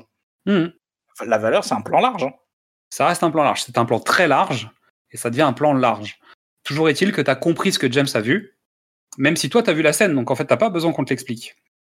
Mais ça te permet de te mettre à la place de James qui a compris ce qui s'était passé et donc sait qu'il y a un problème. Donc ça, c'est ultra efficace. Donc James se jette sur la citerne depuis un escalier mobile. Euh, cascade en voiture, pression, scène d'action. Honnêtement, le mélange, il est efficace. Avec surtout la scène de baston dans le camion. Ça marche très bien. Avec un bon juste à temps, tu sais, des familles, comme d'habitude, sauf qu'il est en vrac, il se fait arrêter par la police. C'est Il n'a pas réussi à voir le méchant. En tout cas, au moment où il est arrêté par la police, il n'a pas complètement réussi sa mission. Et en fait, le méchant décide d'activer le détonateur, mais tu le vois pas. Hein. Tu ne vois pas installer le détonateur. Dans un ancien film, tu l'aurais vu faire. Et là, pour le coup, le méchant déclenche le détonateur en disant ha ha, t'as arrêté le camion exactement où il fallait. Bip bip bip à la ceinture, à l'arrière, explosion du méchant. Merci, au revoir. Hors champ. Classe. Non, efficace, classe. Et, une fois encore, hein, il y, a, y, a, un super réalisateur deuxième équipe et il y a un monteur qui sait ce que c'est que de l'action. Et il y a des idées de découpage, c'est-à-dire que le fait de juste shooter le, le détonateur, ok, tu vois James attraper le mec à l'arrière avant de se faire jeter du camion, avant de le jeter, du, que le mec se jette du camion, tu le vois l'attraper par la ceinture. Mais tu le vois pas installer le détonateur sur la ceinture.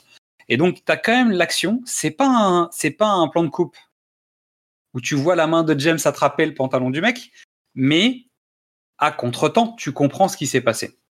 Mesdames et messieurs, nous allons réaliser aujourd'hui quelque chose entre, entre Xad et moi qui tient depuis bientôt 15 ans, puisque je dis qu'on n'a pas besoin de plan de coupe et que la preuve est là. J'ai gagné cette dispute. et pour moi, et pour moi, je dis qu'il faut souvent un plan de coupe parce que ça clarifie auprès de la majorité du public une information qu'il faut savoir lui donner. Et donc, j'aurai des, des, exemples, ne t'inquiète pas, euh, on en retrouvera des exemples. Mais pour le coup, sur ce coup-là, je pense que tu as raison, le plan de coupe n'était pas nécessaire. En revanche, on verra tout à l'heure que dans une boîte à gants, si tu veux montrer un appareil électronique, c'est mieux de s'arrêter un peu dessus quand même. Surtout quand c'est une préparation paiement. On y reviendra tout à l'heure. Euh, donc pour le coup, ce que je trouve très classe aussi, c'est l'explosion hors champ. Je trouve que ça, c'est assez brillant. Bah, Avec le petit sourire de James, j'ai gagné. Tu sais, le, sourire de Spider-Man. Bah, c'est-à-dire que les explosions, euh, les explosions de personnes dans le champ, elles sont réservées à Peter Jackson, Paul Verhoeven. Et James Cameron quand il a décidé de faire n'importe quoi. Euh, non, mais c'est surtout, oui, je suis d'accord. Mais surtout, en plus, quand tu veux faire un, un, film relativement pas interdit à la planète entière, Et voilà. c'est d'éviter les explosions en plein, en plein champ. Quoi. Mais euh, pour le coup, je trouve qu'ils auraient pu trouver d'autres parades. Le fait de le jouer hors champ avec juste le sourire de, de, de James, ça marche. Euh, donc le chiffre a perdu très gros. Lui qui voulait faire une action qui coule, bah, c'est lui qui est en train de couler. Et euh, il y a quelqu'un d'autre qui a coulé. Il y a Madame Dimitrios aussi qui a été euh, touchée Bon, James, il est pas content quand même. Hein. On reprend les, on reprend les traditions quoi. Il y a dans tous les James Bond, il y a trois femmes. Il y a la traîtresse qui meurt, qui paye, et puis la gentille et la méchante. La gentille et la méchante. Alors pour le coup, on va voir que ça se passe pas tout à fait comme d'habitude, parce que déjà la traîtresse, il a pas couché avec, et en plus, il va pas coucher avec la méchante. Donc, rappelle-toi, mauvais score, mauvais score, James. Qui a dit qu'il avait pas couché avec la méchante bah, Il a pas couché avec la méchante. En tout cas, on l'a pas vu faire. Mais est-ce qu'on parle de la même méchante Je parle de la femme du chiffre. Non. C'est qui la méchante alors? Ah, t'es malin, toi. On en reparlera tout à l'heure. On y reviendra. Donc James a une puce électronique maintenant dans son petit bras. Parce qu'il est pas sage, James. C'est pour interdire d'utiliser l'ordinateur de M, ça. Donc le chiffre euh, organise une partie de poker au Monténégro contre 10 adversaires, c'est une partie privée. Ils ont compris qu'ils jouaient en bourse l'argent de ses clients et qu'il faut vite qu'ils retrouvent de l'argent parce que sinon il va y avoir un petit problème avec ses clients. Donc James étant le meilleur joueur du MI6, c'est à lui d'affronter le chiffre. Ça c'est pas mal aussi. Bah c'est ça tient pas complètement la route cette affaire, hein, parce qu'avec tous, tous, les petits malins qu'il y a au MI6, je pense que c'est pas sûr que ce soit James le meilleur joueur, mais bon. Ouais, mais pour le coup, et là, ça fait aussi un, le, toute la serveur du reboot, c'est une idée de Ian Fleming. On revient sur. Non, mais pour le coup, après, l'avantage qu'il a, c'est qu'il est capable de bluffer, qu'il est capable de prendre des risques là où il n'y a pas besoin d'en prendre, et qu'en même temps, il doit savoir jouer aux cartes parce qu'il le prouve plus tard, qu'il fait des comptes, etc., et qu'il réfléchit, et qu'en fait, il prend pas de risques à 100% euh, n'importe comment. C'est-à-dire, il fait des calculs aussi comme le chiffre. On arrive au Monténégro et il rencontre son porte-monnaie. Donc ils sont dans le train et James fait la connaissance du porte-monnaie Vesper. Et là, c'est chaud quand même. Hein. Petit dîner, échange sur fond de face à face avec Vesper qui essaye de remettre James à sa place. James, pour le coup, est plutôt stoïque, mais il en prend pour son grade quand même. Quand la, la, toute première rencontre euh, avant, le dîner, ils essayent de, ils essayent de s'analyser euh, où chacun est plutôt, est plutôt fin et plutôt malin. Et, euh, Ouais, mais les, en fait, les, les réprimandes, en tout cas les, les manières de décrire l'autre, sont jamais très agréables. Elle, elle est pour le coup plutôt désagréable avec lui. Ouais. Et ce qui est, alors, ce qui est triste et drôle à la fois, c'est que je trouve que Eva Green a un accent plus anglais. Donc en tout cas, ça se tire dessus. Euh, elle plaît à James. Vraiment, ça se sent.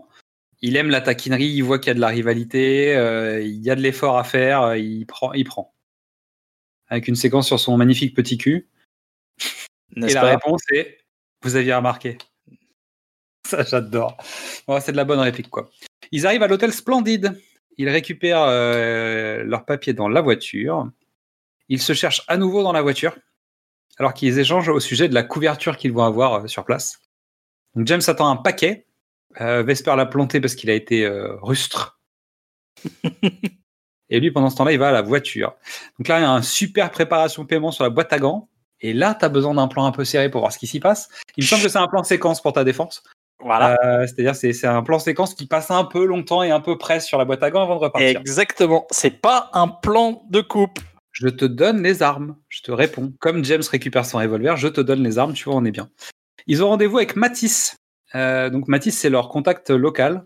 Qui, bien évidemment, comme il est au Monténégro, bon, tu sens que le mec, il, il travaille avec ceux qui le payent, à peu près, tu vois. Donc il est. Tu sens que c'est un loustic quand même, le Matisse. Il vit bien. Il vit bien, mais tu sens que c'est un petit peu un loustic. Il connaît faut, les gentils, il connaît les méchants, il connaît tout le monde. Il faut combiner. C'est un... Et il, il travaille un peu avec tout le monde. Et d'ailleurs, il parle du chef de la police, euh, qui donc va être arrêté parce qu'il travaille un peu trop avec le chiffre. Et donc, il lui a monté un bon traquenard. Donc, le mec se fait arrêter alors qu'il est avec deux femmes. Peu sûr euh, que ce soit tout à fait les- la sienne, mais bon, bref. Retour dans la chambre d'hôtel, James amène une robe à Vesper. Et elle, pendant ce temps-là, elle a changé la- le modèle de costume de James. Donc lui, il est pas content, mais elle, elle était pas très contente non plus. Donc tu vois, finalement, tout le monde est d'accord. Mais voilà, il y a une dynamique euh, un peu. euh, Ah, mais il y a une vraie dispute de vieux couple. Voilà.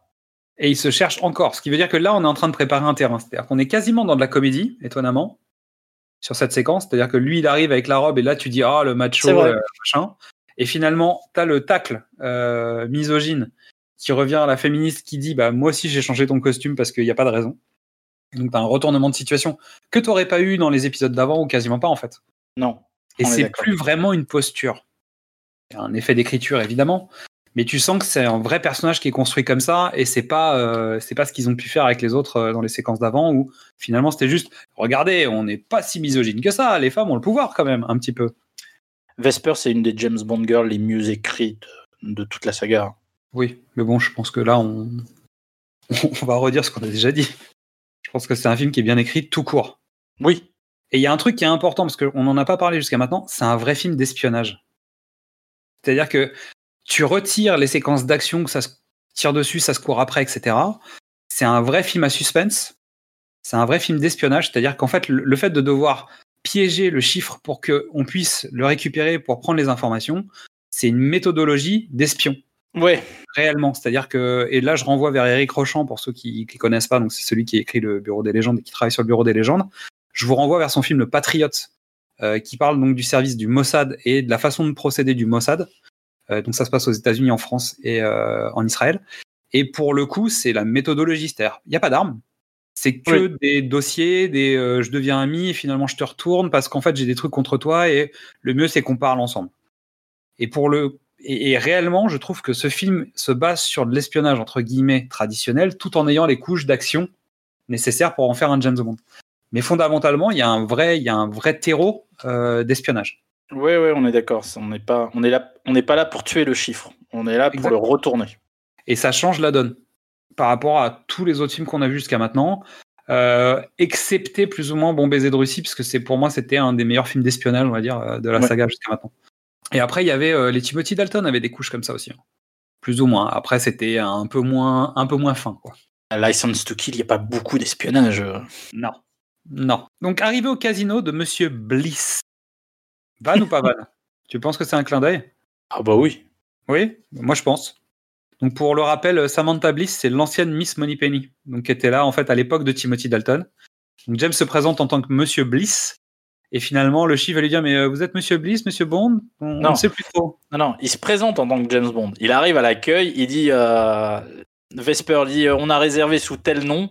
Et il dit bonjour, je m'appelle James Bond, mais la réservation elle est au nom de. Et euh, en fait, quand il arrive pour jouer au casino, il dit bonjour, il se présente à tout le monde en disant je suis Monsieur Bliss. Et euh, le chiffre vient le voir en lui disant mais vous n'êtes pas James Bond en fait. euh, c'est étonnant. En fait, les informations se croisent ou je sais plus comment vous appelez. Et donc tu sens que le chiffre a surveillé, comme Vesper lui a dit qu'il allait sans doute le faire. Et James a dit on s'en fout, il sait que j'existe. Euh, il sait que je vais venir, donc euh, Il, il a déjà les informations, ça, ça sert ça à rien. rien de lui cacher quoi que ce soit. Euh, maintenant, Mm. on assume le fait de venir le récupérer. Et il a Mm. raison. Donc James est au bar euh, et il entre son code au premier, en premier sur le, la machine. Et l'air de rien, alors je reviens, je reviens sur le truc. C'est important parce que c'est un premier message. Ah bah c'est un premier message. Je, n'ai pas je- peur de dévoiler mon identité. Non, c'est pas ça. C'est un premier message sur la partie. Je bluffe pas. Oui, bah, je suis venu. Je, bah, en fait, ce que j'ai noté, c'est qu'on on va évacuer tout de suite les faux semblants. Donc il y a pas de, Ouais. on se cache pas derrière le, quelque chose. Il y a un objectif. L'un et l'autre, ils ont un objectif. Il est clair avant même que la partie commence. C'est-à-dire les deux savent ce que l'autre est venu faire. Et donc résultat, euh, la- les enjeux sont forts. Ah oui, non mais. Donc James est le premier à taper son code secret pour euh, protéger euh, le, le- le paiement des gains si jamais il gagne. Il, a un- il s'arrête un moment pour faire le code. Un petit sourire. A priori, les spécialistes qui ont arrêté les images disent que c'est pas du tout le bon code qu'il tape. C'est-à-dire, il n'aurait pas tapé ce qu'il dit avoir tapé à la fin. Donc ça, c'est euh, sur les forums. Je je suis tombé sur des trucs où je me suis dit, bon, ok, pas, je vais pas aller vérifier ça. Je vous fais confiance, les mecs. Alors, il y a des claviers euh, inversés. Hein. Je sais pas. Je Le, dire le juste- 1, 2, 3 est en haut, le 1, 2, 3 est en bas. euh, Je sais pas. Peu importe. En tout cas, il y a des gens qui ont l'air de dire qu'ils tapent pas ce qu'il dit avoir tapé. C'est pas très grave.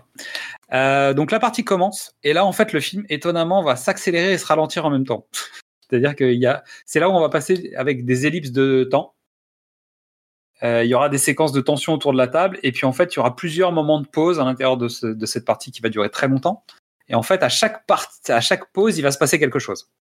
Comment redynamiser Alors, c'est le, c'est le, c'est le problème qu'a eu le jeu de l'arène, par exemple, Oui. et que même le truc du, du- des tournois télévisés de poker, c'est des mecs, des hommes, des, des personnes autour d'une table qui regardent des cartes, c'est pas hyper dynamique. quoi.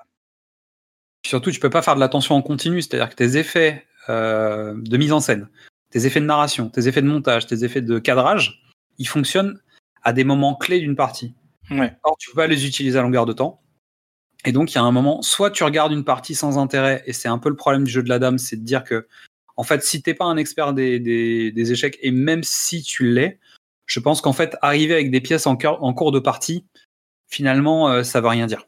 Non, Et quand mais tu le, fais un coup et que tu repars, en fait, faut que tu arrives sur des moments de tension. le- le jeu de la dame s'intéresse absolument pas aux échecs. Ah bah non, c'est c'est pas le sujet. Mais, Mais, en revanche, et- là, pour le coup, on a besoin de ces séquences de tension. Donc tu dois évacuer ça. Mais, euh, mais euh, Casino Royale s'intéresse pas spécialement au poker non plus. Non, il s'intéresse aux joueurs. S'intér- il s'intéresse aux joueurs, mais je veux dire, tu vois, les, les, les mains importantes de toute la partie, parce que ça dure quoi euh, Une bonne demi-heure, on va dire Après, il y a des événements en plus du, du poker, mais la scène du Casino Royal, Il y, en a, il y a trois grandes scènes importantes. Il y a James qui comprend comment le chiffre, euh, bah, l'éthique du chiffre, il arrive à décrypter l'éthique du chiffre. Après, il y a une autre scène où il essaye de l'énerver pour lui faire perdre un peu, euh, un peu pied. Il y a le tapis de James où il va se faire dépouiller son argent et qui va pas pouvoir recaver. Il y a où il va recaver et finalement il va et il y a la nettoyer le dernière chiffre. main. Quoi. Mais les mains, les, les mains euh, de, de, de poker sont pas hyper intéressantes. euh, Je veux dire, il y a de l'in- il y a de l'intrigue, mais euh, tu vois, dans une émission Oui. télé, tu verrais le Là, jeu. justement, en fait, il n'y a tu pas ça. verrais, tu verrais la, tu verrais les blindes, tu verrais euh, la rivière, tu verrais la... là tu le vois pas. Non, mais c'est surtout, en fait, il y a des, la- la- dans les mains les plus importantes, tu n'as aucune notion du jeu des deux joueurs en même temps. Ouais. C'est-à-dire, soit t'as l'un, soit t'as l'autre. C'est vrai. Et en fait, il y a, on n'a pas d'utilisation, tu sais, où le spectateur sait ce que les, comme les personnages ne savent pas. L'ironie dramatique. Il n'y a pas d'ironie dramatique dans ces séquences de jeu, puisqu'en fait, tu n'es pas au courant du jeu des deux joueurs en même temps. Ce qui fait que quand tu vois la rivière, tu peux pas dire, tiens, c'est machin qui a gagné. Tu dois, le- tu dois le garder et le vivre en même temps que la table. Donc tu sais que par exemple le chiffre est capable de construire euh, quelque chose avec ce qu'il y a sur la table. potentiellement la carte avant la dernière carte de la rivière. Et ça crée en fait une tension en disant ah il a un super jeu quoi. Ouais. Est-ce que James va avoir un jeu suffisant? Et donc ta tension et ton énergie va venir par le fait euh, de pas savoir ce qu'a l'autre joueur. Contrairement à une émission de télé où en fait euh, tout le suspense est lié à juste euh, qui va aller jusqu'au bout. Est-ce que lui va prendre le risque de jouer jusqu'au bout? Parce que justement t'entends pas ce qu'il a dans la tête. C'est vrai. Et c'est pour ça que c'est intéressant quand même parce que tu vois les joueurs jouer. Et une émission de télé sur le poker, ça t'apprend à jouer au poker Oui. en gros. Comprendre les mains, comprendre les tours, euh, et, à, et à, te dire, tiens, si j'avais été à sa place, j'aurais fait ça. Là, ils font du suspense autour du poker. Là, il y a du suspense au- autour du poker. Donc tu peux pas le faire sur toute la durée de la partie. Donc la partie commence. Il y a, il y a, en fait, il y a un faux raccord de James quand Vesper arrive et s'installe, parce qu'en fait, il regarde là, et puis tu, en fait, elle arrive Ouais. par là. Il y a un moment, en fait, entre un champ contre champ qui On est d'accord. m'a paru un peu vasouillant. Et pour que je les note, honnêtement, euh, vous savez que j'ai l'œil sur des trucs, mais les faux raccords, c'est pas mon truc, parce que ça m'intéresse pas tant que ça. Il faut vraiment qu'ils soient voyants pour que je le note quand même. Je En fait, il peu manque un plan sur euh, Eva Green qui justifierait le déplacement du regard de James. Mais ouais, ouais. Ouais, peut-être, ou sinon c'est un mauvais timing dans le. Non, dans non, c'est pas ça. En fait, truc il est- elle arrive par la, si je me trompe pas, elle arrive par la gauche. Elle avance. gauche Tu- cadre, droite tu- tu- cadre, ouais. Lui, tu le vois passer de gauche à droite. T'as un contre-champ sur elle, mais elle a pas assez avancé. Ouais, il a déjà tourné le regard et en fait elle est pas en face de lui. L'ellipse, elle marche pas. On est d'accord. Bon, bref, c'est pour la partie technique, désolé. Donc James euh, a les yeux sur Vesper et pas sur le jeu, ce qui crée en fait un très désinvolte à ce moment-là. Ça agace le chiffre. Mais en même temps, James est en train de tester son adversaire. Donc c'est l'objectif, c'était le but, c'était une préparation paiement parce que il a choisi la robe pour cette, euh, cette raison-là. Il lui a demandé de venir lui faire un bisou dans le cou à ce moment-là pour que tout le monde la regarde. Donc tout ça, c'est préparé entre les deux personnages. James en profite pour commander un cocktail. Donc il commande un cocktail bien spécifique qui a été créé par euh, Fleming dans le roman. Donc base de vodka, gin, lilet et citron. Sachant qu'en fait, le bitter, le lilet, en fait, euh, écrit dans le roman, n'existe plus aujourd'hui. D'accord. pour le film, ils ont dû remplacer par un lilet euh, différent parce qu'en fait, la vraie euh, appellation qu'il y a dans le roman n'existe plus. Ok. Ça, c'est pour la blague. Et ce cocktail s'appelle vraiment un Vesper. Vesper Martini. Euh, et donc, c'est une, c'est une vraie appellation et c'est un vrai cocktail. Mais, mais créé par Ian Fleming. Exactement. Ok. Comme quoi, le mec a, avait quelques talents de. Il avait de la bouteille, quoi. Plusieurs. Tout à fait. Donc James commande un cocktail, puis trois autres personnes à la table commandent de même. Donc ça, le chiffre, ça l'agace encore plus. James embrasse Vesper. Elle aussi est très agacée. James montre un certain talent à agacer tout le monde. Donc 4 heures de jeu. Euh, James finit par glisser un traceur dans la ventoline du chiffre. Euh, et Matisse file. James et Vesper remontent à leur chambre. Le chiffre rentre dans la sienne. C'est un piège. Isaac et son homme de main sont là pour récupérer l'argent. Et là, ça, ça chauffe là, pour le chiffre. Là, elle est bien. Et là, la scène, elle est tendue là. Et il y a des bons découpages sur cette scène. Il y a des bons plans, il y a des bons, il y a des bonnes contre-plongées, il y a des choses qui se passent. Il y a des regards et en même temps, il y a des regards qui bronchent pas trop. Que le chiffre étonnamment bronche pas. Et d'ailleurs, euh, il y a tout un sujet là-dessus parce qu'en fait, ils peuvent pas tuer le chiffre parce qu'il doit récupérer l'argent. Et comme euh, ils peuvent pas s'en prendre à lui, ils proposent de s'en prendre à sa femme ou à son ami. Et en fait, comme il bronche pas, euh, l'autre lui dit tu devrais le quitter parce qu'en fait, c'est, il te mérite pas quoi. En gros. elle est bien, elle est bien cette scène. Elle est très très bien. Sauf que James est dans le couloir, il vient pour abattre le chiffre en fait. Et il emmène Vesper juste pour lui montrer, euh, pour lui montrer que c'est lui le patron. Je suis pas d'accord. Si, ils sont dans l'ascenseur. Il vient, il vient tuer le chiffre. Il est parti récupérer son flingue. Euh, tu sais, il est, il est parti récupérer sa, son enveloppe à l'accueil, dans lequel il y a son revolver, et il prend l'ascenseur avec Vesper pour s'arrêter à l'étage du chiffre pour aller le buter. Parce qu'en fait, il a rien à faire dans, dans, dans ce couloir. Il sait pas qu'il est méchant. Qu'en fait, quand il vient avec son revolver, c'est pour buter le chiffre. C'est ça que je comprends pas. C'est-à-dire que tu. Mais c'est. euh, Ou le récupérer, je sais pas. Mais c'est, Ils sont, il vient ils, sont venus, ils sont venus exprès pour qu'il perde au poker pour le récupérer. Pourquoi ils viendraient te tuer? Bah, en tout cas, je. Pourquoi il récupère un flingue pour aller à sa chambre? Il n'y a aucune raison. Mais on est d'accord. Donc il y a un. Je crois Là, qu'il y a un petit coup de scénar et qu'il aurait une info qu'on n'a pas. Non, mais là, il y a. Où Paul Aguis a... a pas eu ces quatre pages-là, quoi. C'est vrai que tu as raison, en fait, il y a une incohérence là. Sauf s'il sait que les hommes de main sont là. Mais il le sait pas. Mais il le sait pas. Il n'est pas censé le savoir, en tout cas. On n'a aucune information, nous, spectateurs, sur le fait qu'il a l'info. Euh, donc, il y a un petit problème de scénario ici, sans doute. Il y a un petit manque euh, et un faux raccord scénaristique. Donc, James est dans le couloir. Il essaye de mettre Vesper dans l'ascenseur, mais l'ascenseur s'en va. Donc il lui propose d'aller prendre l'escalier. Le temps qu'elle aille jusqu'à l'escalier, les, bah, Isaac de Boncollet, son homme de main, vont à la porte et ouvrent la porte. James rattrape Vesper juste à l'entrée de l'étage et il l'embrasse. Les gars vont passer sans broncher, sauf que l'homme de main détecte l'oreillette de James. Et là, à nouveau, le coup de l'oreillette. le coup de l'oreillette, et bam Euh, Isaac de Boncollet, son homme de main, décide de s'en prendre à James directement, et là, il y a baston dans l'escalier.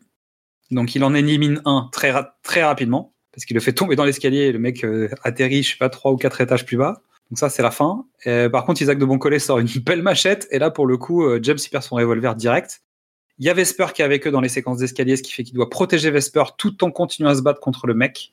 Et ça donne une séquence qui est euh, plutôt dynamique, un peu plus bordélique. Et là, pour le coup, boum Euh, Dans le découpage et dans l'animation de la scène, parce qu'en fait, on est quand même sur un espace assez clos. Je pense que Isaac de Boncollet est pas un combattant. Peut-être que James l'est un peu plus, mais il y a une chorégraphie qui est dans des escaliers, avec des scènes avec une machette, euh, dans un espace qui est assez réduit. Je pense que c'est difficile de faire des plans bien nets. Et pour le coup, je trouve que le découpage, dans les grandes lignes, fonctionne, mais par moments, c'est un peu confus. C'est compliqué, ouais, mais. euh, On n'est pas sur les séquences de Transformers non plus, hein, où tu sais pas Non, qui non, mais- qui. hein. dire. De toute façon, c'est pas compliqué. Il y a un seul film qui a réussi un, un combat dans les escaliers. C'est Atomic Blonde. Mais ils ont passé des semaines et des semaines et des semaines dessus. Euh, les autres, euh, tout ben, non, tu vois, Bourne, euh, l'arme fatale, pas l'arme fatale, piège de cristal, le premier quand il se bat avec Ouais, c'est un avec peu dur. Avec euh, le, le milkman, comment comment tu l'appelais, le milkman, le le- Non, le frère du laitier. le frère du laitier, voilà. Non, mais euh, c'est toujours compliqué. euh, c'est un espace exigu. euh. je, honnêtement, je trouve qu'ils s'en sortent hyper bien. Non, il s'en sort bien parce qu'en fait, c'est dynamique, ça, t'es inquiet, t'as du stress. Le truc fonctionne. Et donc, il finit par étrangler euh, Isaac de Boncollet à grande difficulté, parce que le, le gaillard est costaud, et Vesper intervient pour l'aider, et donc elle participe à son premier meurtre. Mort en direct, on va dire. Euh, C'est pas un meurtre parce que c'est pas elle qui le tue, mais c'est la première fois qu'elle voit un homme mourir, en fait, sous ses Elle, yeux. cher- elle cherche à tuer quelqu'un. Oui. Bah, protéger quelqu'un en tuant l'autre. Donc oui, c'est ça. Résultat, euh, il lui dit, vous appelez Mathis, vous lui dites que les trucs sont là. il planque les mecs dans les placards à balai et il repart euh, se nettoyer euh, et repartir jouer Il est blessé. sans est trop s'occuper d'elle. Et il est blessé, ouais. Donc euh, l'avantage, c'est qu'il connaît, euh, il sait que le chiffre a été embêté là quand même. Et donc il sait qu'il a, il a la main en plus sur lui euh, là-dessus. Et en fait, à en chaque retour sur, à chaque retour à table, ils ont une phrase à double sens l'un envers l'autre, quel que soit le moment en fait, pour rappeler ce qui vient de se passer autour du jeu, pour remettre un coup de tension sur le jeu, ce qui est plutôt efficace. Donc retour à la chambre, donc Jeb se, se nettoie, alcool, hein. alcool pour les plaies et pour lui en même temps les deux. Et la partie va reprendre. Donc le chiffre est plutôt mal et James masque les apparences. Mais ils se cherchent encore, mais ils vont se chercher toute la partie en fait. hein. Vraiment, ils vont pas Ah se lâcher. bah, c'est terrible. Donc là, on a une ellipse, euh, nouveau break. Donc euh, James rejoint la chambre et là, il va voir Vesper allongée, euh, assise sous la douche, habillée, en train de se laver. La dernière fois que j'avais vu ça, c'était Jim Carrey qui était en train de se laver dans Ace Ventura 1. Bon, je vous laisserai reparler la séquence. Donc moi, cette scène, cette scène, elle marche pas à cause de Ace Ventura, mais euh, Oh non non, moche. Euh, Elle est très bien cette scène. Elle est extraordinaire. Et elle est tournée en plan séquence, une seule prise, et elle a été faite une seule fois. C'est la classe. C'est la classe. Non mais euh, il y a de la douceur, il y a du... Je comprends pas pourquoi il lui suce les doigts. J'avoue que c'est un peu. Alors, mon impression, c'est qu'en fait, lui, il peut se permettre ce genre de choses sales. Parce qu'en fait, Ouais, c'est son job. Son job, c'est de, de- de traiter la merde, quoi.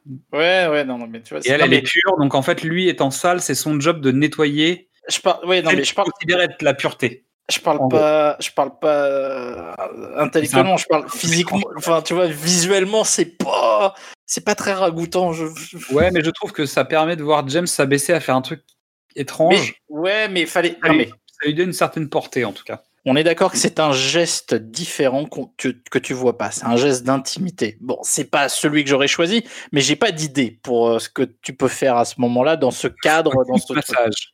Ouais, voilà. Non, mais tu vois ce que je veux dire. Bon, on est là et on est en plan moyen. Il faut. euh, Qu'est-ce que tu. Bah, euh, tiens. Je vais lui Non, nettoyer les doigts, le sang sur les doigts. Bon. Ça marche. et elle est rassurée, il a fait le job.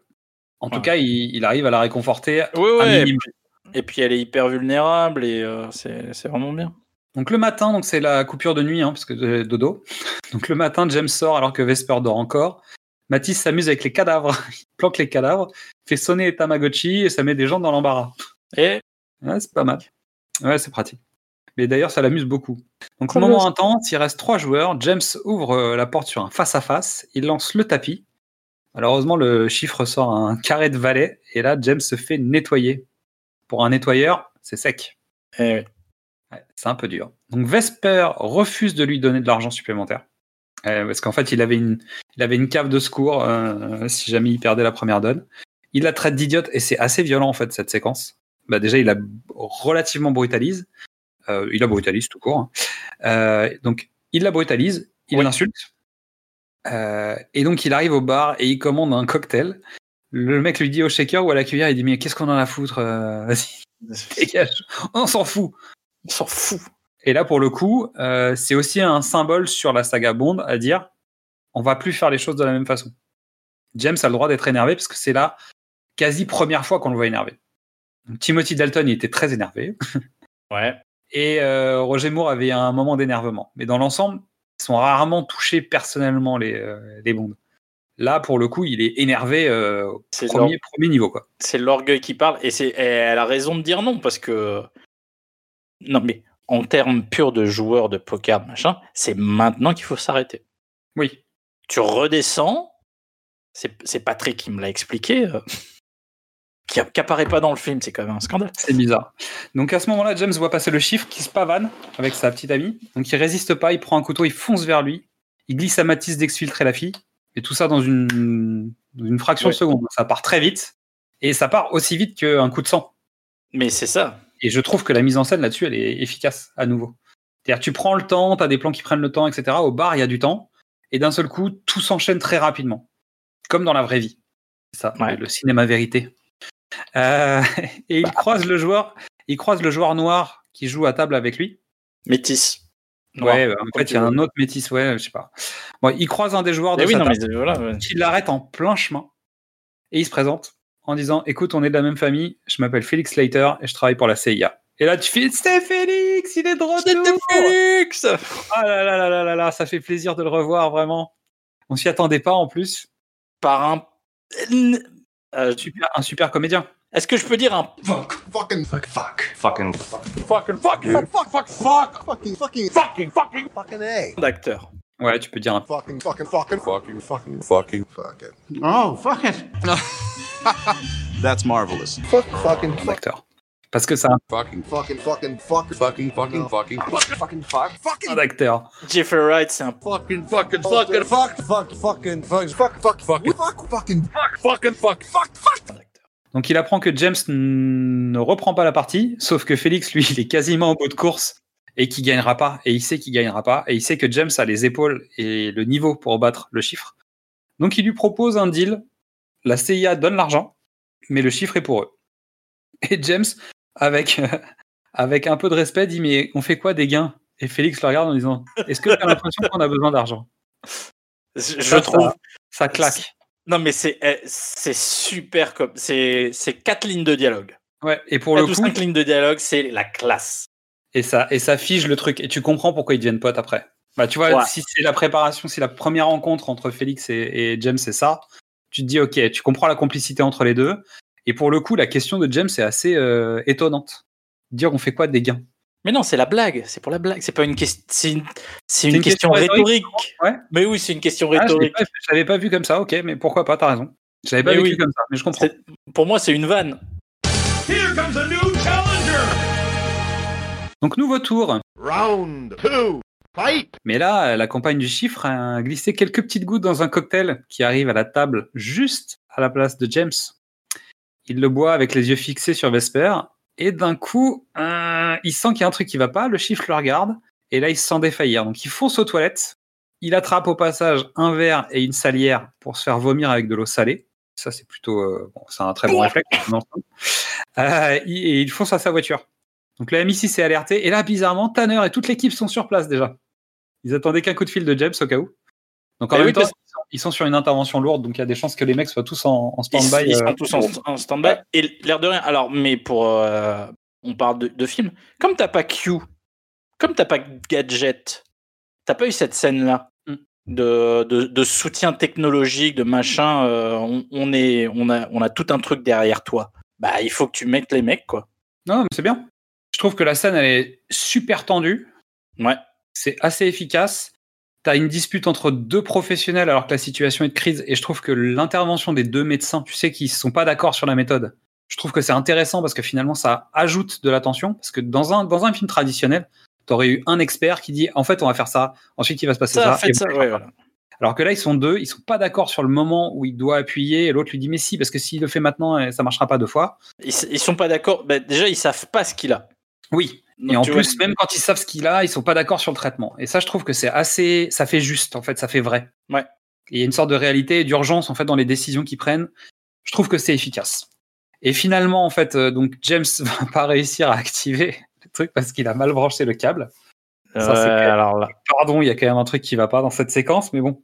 On va dire que le mec était un peu peiné, quoi. c'est le truc en plus. C'est le- la cause euh, d'un câble est défaite. Oh, c'est- Ouais, mais bon, pour allez. le coup, la symbolique est magnifique puisque c'est oui. Vesper qui va relancer le cœur de James. Waouh. Boum. Bim. Et là, bon, là, il y a le deux- troisième problème du film, à mon sens. Tu retournes pas au casino dans la foulée, quoi. C'est-à-dire, tu viens, de te, tu, tu viens de te prendre un électrochoc qui a relancé ton cœur, t'as fait un arrêt cardiaque, t'as failli crever. Et là, tu vas rejouer. C'est-à-dire, tu refermes ta chemise et tu repars. Non. Bah si. Là, tu vas à l'hôpital, James. James le fait. Mais il le dit, j'irai. ouais, bien Ouais. sûr. Non, mais t'es- humainement, t'es pas en état de le faire. C'est pas, un- c'est pas un humain, James. Oui, c'est ça. C'est un droïde. Euh, donc, bref, Félix finit par être nettoyé le temps que James revienne à la table. Dernière phase de jeu, ils sont plus que 4. Tête à tête, bam, tapis James, parce qu'en plus, il a pris le pouvoir en revenant vivant. Parce qu'en fait, si le chiffre a fait ça, c'est parce qu'il sait qu'il pourra pas gagner contre James Bond. Ah, oui. Ah oui, évidemment. Tu tues pas ton adversaire si tu penses avoir le lead sur lui à table. Bah, exactement. Donc ça veut dire qu'il est aux abois en disant je vais perdre s'il reste à table. Et comme il revient, c'est fini. Donc deux as sur la table, le chiffre a un as. Et là, je pense que le chiffre est tellement focus sur son, sur son as qu'il fait pas le, il fait pas le bon calcul en fait. Bah déjà, c'est difficile d'imaginer quel coup va te faire l'autre, celui d'en face. Mais je pense qu'avec ces trois as, il pense qu'il a gagné, mais vraiment, euh, je pense qu'il a plus aucune hésitation sur le fait qu'il gagne. Non, mais la, proba- la probabilité que James ait ces deux cartes-là, elle est, elle, est, elle est minime. Elle est, je crois qu'il il doit être à moins de 3% de chance qu'il que ça sort. Mais je pense que le chiffre, il est, il est, il est plus dans le calcul, il est dans l'euphorie du je vais gagner, sans doute. Je pense qu'il a lâché la rampe à ce moment-là parce qu'en fait, il est trop aux abois. Non, non, alors probablement. Non, mais tu vois, il veut, il veut dernier. Peut-être, il veut porter les stockades. Ouais. Potentiellement. Mais sa main, elle est tellement puissante. Enfin, ils, Ah oui, sont clairement. quatre, ils sont quatre à jouer. Les deux mecs, ils ont des, les deux mecs qui jouent avant, ils ont des super mains. C'est des mains où n'importe qui gagne. Et le premier, il a une super main, tout le monde euh, retient son souffle. Le deuxième a une main qui le bat, qui est encore meilleure. Et le chiffre a une troisième main qui est encore meilleure que les deux autres. Évidemment que tu les joues. Ah bah c'est sûr. Parce qu'en plus, Ah, c'est des mains spectaculaires. C'est des, c'est des brelans, c'est des, Suites, des suites, non, des trucs bien. James a la seule combinaison, mais ah, vraiment, James a la seule combinaison qui peut permettre de battre. Évidemment que tu la joues cette main euh, si t'es le chiffre. Et je trouve que oui, il y a quand même un moment où tu sens qu'il y a une sorte de relâchement du chiffre. Après, c'est peut-être moi qui le vis comme ça. hein. Je, la, je la sens comme ça. Mais en tout cas, peu importe. Quoi qu'il arrive, qui a gagné, c'est Noël pour Félix. C'est tout. Ouais. C'est le petit Noël de Félix. On lui a fait. Hein? Et joyeux Noël, Félix. Oh, allez, j'étais Oh obligé. là là là, c'est une préparation paiement immédiat. Immédiat, tu la, c'est tu la mérites, on la laissera dans le montage. Allez, on la laisse. Donc James propose à Vesper de dîner. Donc Vesper sera le nom de ce cocktail. James fait rire une femme. C'est une première. Non, c'est plus la première, mais c'est le premier film où il fait rire des femmes. Ouais. Ah, quoique, meurt un autre jour avec Elberry. On est quand même sur. euh, bon, t'as vu les répliques qu'on a, ouais, elles sont nulles. On peut en rire un peu. Tu peux peut-être le faire. ouais. Parce qu'elle lui renvoie des vannes. Bah, tu sais, il y a une. Ouais, ouais. Mais bon, c'est la première fois qu'il rit de bon cœur en fait avec euh, une femme, je dirais. Euh, donc le collier est un nœud d'amour algérien, un type qui a beaucoup de chance, classe. Il sait qu'il s'est fait conduire gentiment, que ça donnera rien, parce qu'il a compris qu'il y avait un homme. Parce que pour l'instant, il s'est rien passé. hein. Non, on est d'accord. Ouais, mais donc il a bien compris que. Et donc pour le coup, il se livre un peu à la fille. Parce qu'il sait que c'est entre guillemets désamorcé, même si en fait il est plus dans la séduction à ce moment-là. Et elle s'esquive parce que Matisse la demande. Et là, James comprend que Matisse cache quelque chose. Là, c'est fugace aussi. Hein. Là, je l'ai pas compris.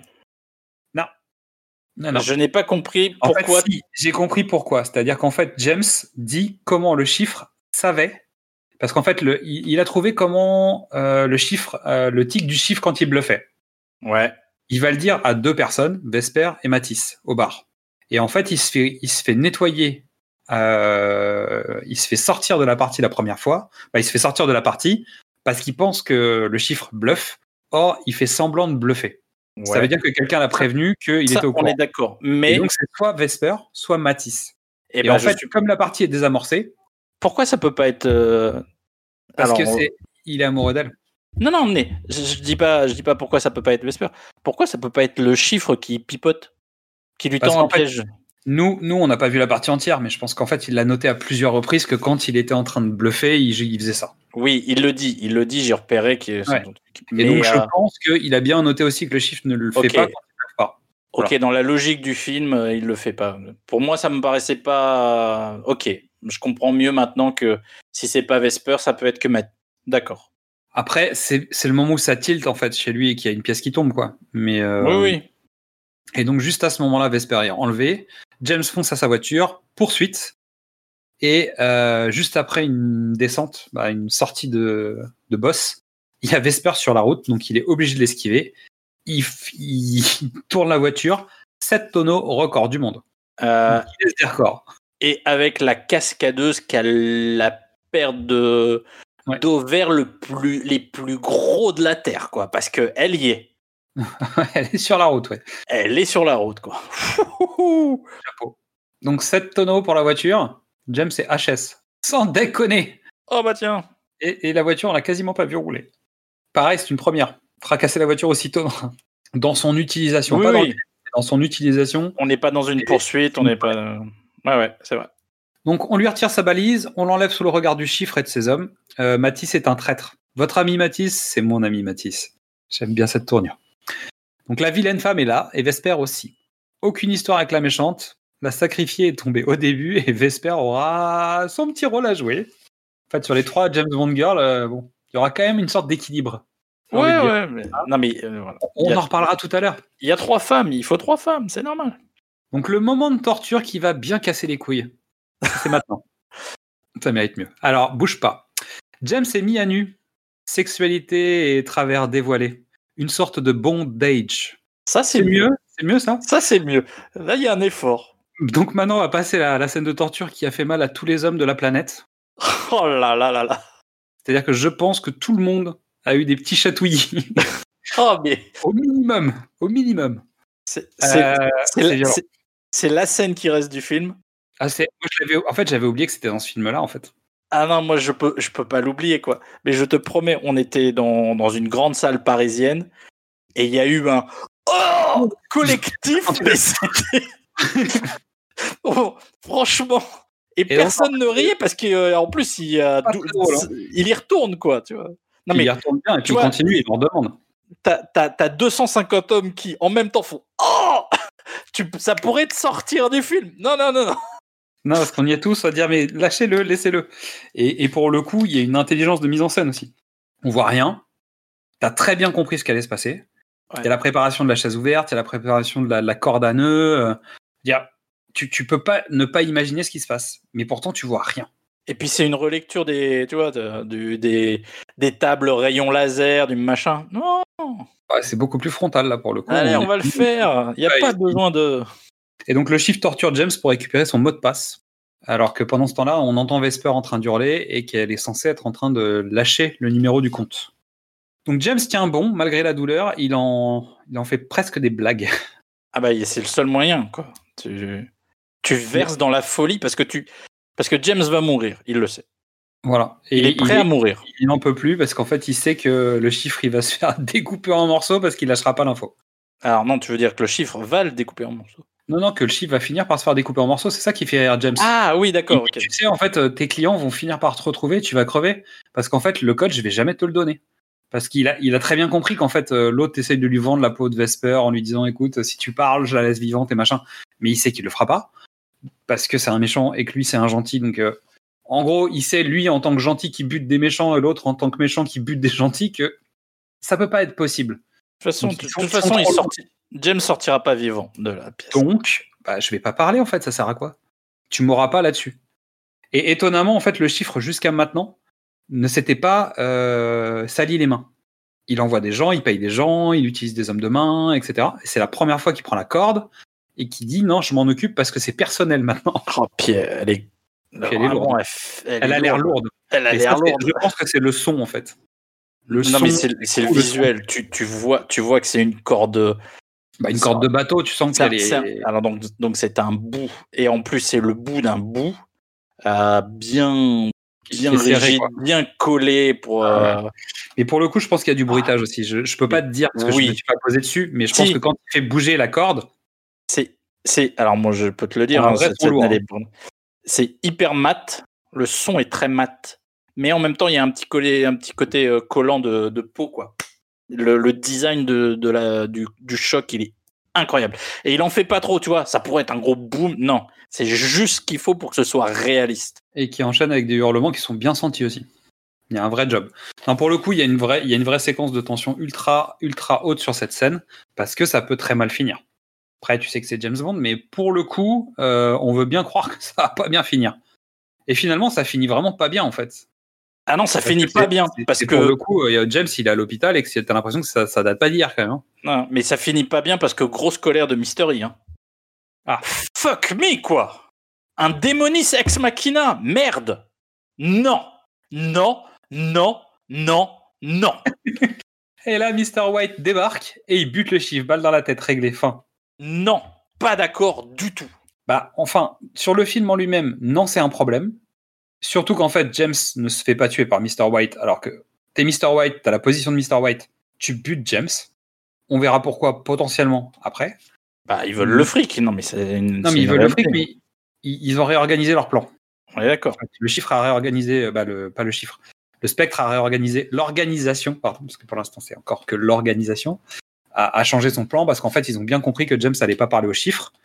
Et donc comme il parle pas aux chiffres, bon, on bute le chiffre, il sert plus à rien. C'est un boulet en fait. C'est Je suis d'accord, mais non. Alors, dans le, dans le grand spectre euh, du. Dans le grand dessin, ça fonctionne. Dans le grand dessin, ça fonctionne. Euh, moi, je, je trouve que c'est, je trouve que c'est sur le moment très surprenant. Et, et pour le coup, j'ai pas compris. Je me souviens de la, de la première fois que j'ai vu le film, j'ai pas compris si Mr. White en fait était un gentil. Parce qu'en fait, je me suis dit c'est un mec de la, de la CIA ou c'est un agent double, tu vois. C'est quelqu'un qui joue dans, dans le camp des gentils finalement. Alors que pas du tout. Et donc j'ai mis plus de temps. En fait, un, je pense que tu as un vrai contre-pied parce que c'est pas, euh, c'est pas Félix Leiter qui débarque. Félix aurait, serait arrivé, il aurait buté le chiffre euh, ou un truc du genre. Tu dis mince, c'est M qui arrive, tu vois. Il y aurait, il y aurait une idée qui serait euh, le Deus Ex Machina. Là, le fait que White arrive, ça déstabilise le spectateur parce qu'on comprend pas pourquoi. Bah, en plus, tu vois, Mads, enfin le chiffre Mads, il dit ouais non non mais je peux vous récupérer machin. Il prend peur. Donc en fait, aux trois quarts du film, ou même un, allez au, au 5 6e, on Ouais. va dire, ils te, ils arrêtent une histoire, qui finissent pas et ils en commencent une autre. Oui, sachant que l'histoire a un lien avec. euh, bon, il y a quand Mais- même un lien. Tu ne sauras pas tout de suite, mais il y a un mais lien. tu vois, tu, tu fais ton univers étendu quoi. Oui. Mr White, il est apparu une minute. Ouais. Euh, Mais il représente quelque chose. Il représente quelque chose. Mais je suis. Alors, je comprends, je... mais non, tu finis ton histoire. Et après, Je- tu as Thanos qui arrive euh, dans les crédits de fin. Ouais. Mais en fait, pour le coup, je, je me, je me souviens du sentiment que j'ai eu sur ce film. J'ai eu l'impression qu'il y avait trop de fin. Alors maintenant, je le connais. Résultat, je sais où on va. Ouais, la ouais. première fois, je me suis dit, ok, bon, alors James est sauvé. Ils sont à- au lac de Côme, euh, dans la séquence juste après. Là, tu te dis, bah, alors ça, c'est la fin du film. Mais en fait, non, c'est pas la fin du film, c'est le début du troisième acte. Voire un début d'un deuxième acte et demi, quoi, tu vois. Non, mais c'est. on- le- la, la torture aurait dû être le troisième acte. C'est ça. Et ça ne l'est pas. Je comprends aussi que t'as pas envie de faire la même chose parce que, parce que ça a déjà été fait euh, par l'arme fatale et que Riggs euh, est torturé euh, à coups d'électricité et puis il pète la gueule de tout le monde et puis il, fait, il fait sauter tout le monde et à la fin, bon bah le l'homme de main du chiffre est pas terrible. Ah bon, là, tu peux surtout pas du tout préparé, en fait. Il n'existe pas. Voilà. Donc tu vois, t'as pas un Monsieur Joshua pour euh, et puis euh, Mads Mikkelsen, tu l'affrontes pas parce que c'est un. C'est un cérébral. Tu l'affrontes pas physiquement parce que c'est un cérébral, comme tu dis. Mm. Euh, donc oui, cette fin là qu'aurait dû être euh, que j'aurais voulu, en fait, je la veux pas parce que je l'ai déjà vu dans l'arme fatale. Et puis si tu l'avais eu, tu aurais dit que c'était frustrant et qu'il n'y avait pas d'idée. en Voilà. fait. Donc pour le coup, en gros, on nous a vendu le jeu, le- la table de poker comme l'enjeu du film. Donc en gros, le fait qu'il gagne la partie est censé être la résolution de l'acte 2 et l'ouverture vers l'acte 3, en gros. Sauf qu'en fait, c'est qu'une péripétie à l'intérieur d'un acte 2 qui est très long. Ouais. Et finalement, on atteint la deuxième partie de l'acte 2 maintenant. Et c'est pour ça que tu as l'impression qu'il y a une fin. Et ça l'est pas en fait, c'est juste un rebondissement dans l'acte 2 qui va t'emmener vers la vraie résolution d'un schéma que tu ne connais pas encore. Parce que finalement, l'enjeu, c'était pas la partie de poker, l'enjeu, c'était l'argent. Tu, tu vois le- la différence? Je comprends. Nous, on suivait, la- on suivait l'argent depuis le début. Oui, non. Sauf qu'on avait l'impression que la résolution allait venir de la partie de poker, mais non. La résolution, c'est qui va avoir l'argent à la fin de la partie. C'est vrai. Et c'est d'ailleurs pour ça qu'on voit plus Félix. Parce que le chiffre, il, il sert à rien en fait. Donc pour le coup, on se retrouve donc euh, au lac de Com, là où ils ont tourné euh, Star Wars épisode 2. Donc James est au repos. Donc Matisse ne comprend pas pourquoi ils sont encore vivants avec Vesper. Et pourquoi Monsieur White a tué tous les autres? A priori, il a buté tout le monde. Mais euh, on laissera pas trop le temps à Matisse de réfléchir. Parce qu'on va un peu l'exfiltrer. Parce que James, lui, il a compris que Matisse était potentiellement en traite, donc il va passer, euh, il va passer vraiment euh, à la question. Euh, c'est là où aussi on, on a à nouveau le principe du film d'espionnage, avec des agents doubles, des agents triples, des, des vestes qui se retournent, etc. Et je trouve que euh, c'est aussi la force de ce film d'être un film d'action qui a vraiment un bagage de film, de film et à suspense, donc avec du Hitchcock quand même, parce que surtout dans les scènes qui vont venir, on commence à avoir des intrigues à la Hitchcock avec euh, qui est qui, mais euh, double face, etc. Plus les couches d'information et de- d'espionnage, en plus de l'action. C'est pour ça que je disais au début que c'est un scénario qui était complexe, qui était profond, et qui joue sur beaucoup de cordes euh, à plein de niveaux. Donc c'est assez fin quand même, parce qu'on sait que c'est des strates de couches. Alors même si on note quelques, quelques écarts, dans l'ensemble, on est quand même sur... Belle pièce d'orfèvrerie. Ça te- Elle, elle est bien, elle est bien. l'aime bien. Hein, ça te va Euh, Donc Vesper vient voir James, ils se parlent tendrement et elle s'offre. Ça y est, elle Ça est y est. libérée. Donc le banquier suisse, Monsieur Mendel. Euh, Mendel, non Petite vanne, Oh. compositeur de musique, tout ça, ouais. Non, je pense que Je pense. non, c'est t'as Non. t'as des scénaristes anglais. Fait, il nous faut un nom allemand. En tout cas, il y a une petite vanne sur le chocolat qui passe euh, bah, pas très bien d'ailleurs. C'est nul Ouais, cette ouais. vanne. Donc Vesper tape le numéro de compte. James dit à Vesper de taper aussi le code, mais elle ne le connaît pas. Et James s'appelle V-E-S-P-E-R. Ah Elle regarde. Et l'argent est transféré. J'ai pas compris. De quoi? Bah, t'as besoin d'une si grosse mallette pour faire un transfert euh, Je sais pas. Je. Auto, autolargue? Non, mais tu vois ce que je veux dire Enfin, gros, je sais pas. Donc elle- étonnamment, elle est mal d'un seul coup et il y a aucune puce à l'oreille de personne. Toi-même, spectateur, tu sais pas pourquoi elle se met à pleurer d'un coup. Trop de bonheur. Euh, Je me, je me souviens pas m'être dit, c'est étrange, pourquoi elle pleure maintenant? A posteriori, t'as compris pourquoi. Ah elle bah pleure. oui. Donc elle lui dit qu'il est le seul homme digne de ce nom. Elle est en larmes. Lui lui fait une déclaration d'amour comme jamais. C'est-à-dire que là, la, la séquence de, de James est d'une est d'une force, d'une beauté euh, folle, je trouve. Bah, cette séquence est assez Je forte. peux être, hon- Amour brut, amour je fort. peux, je peux être honnête. Je- on n'a pas encore parlé de Daniel Craig, mais ça, ça aurait mieux. Enfin, je trouve que c'est le mec le. Il a, il a un visage tellement masculin, tellement à la Ça. Ouais. Alors, je comprends. hein, il, le joue bien, hein, mais ça marcherait mieux sur Timothy ou Pierce. Ça marcherait pas avec Sean. Non, non, non, ça marcherait pas. Euh, mais je... Non, mais je trouve que ça fonctionne. C'est-à-dire que le coup de la carapace, le coup de l'armure, etc., tu, tu sens que c'est- tellement ancré physiquement que quand il lui dit en fait j'ai j'ai plus d'armure, Oui. je trouve que le contraste est intéressant. Et je te rejoins hein, sur la physicalité de, de, de Daniel Craig, mais non, je trouve que ça marche. Pour le coup, euh, je trouve que vraiment tu sens le mec qui s'effondre et qui, qui laisse, qui lâche, qui lâche tout. Euh, donc ensuite il y a une scène d'amour euh, avec de la pluie.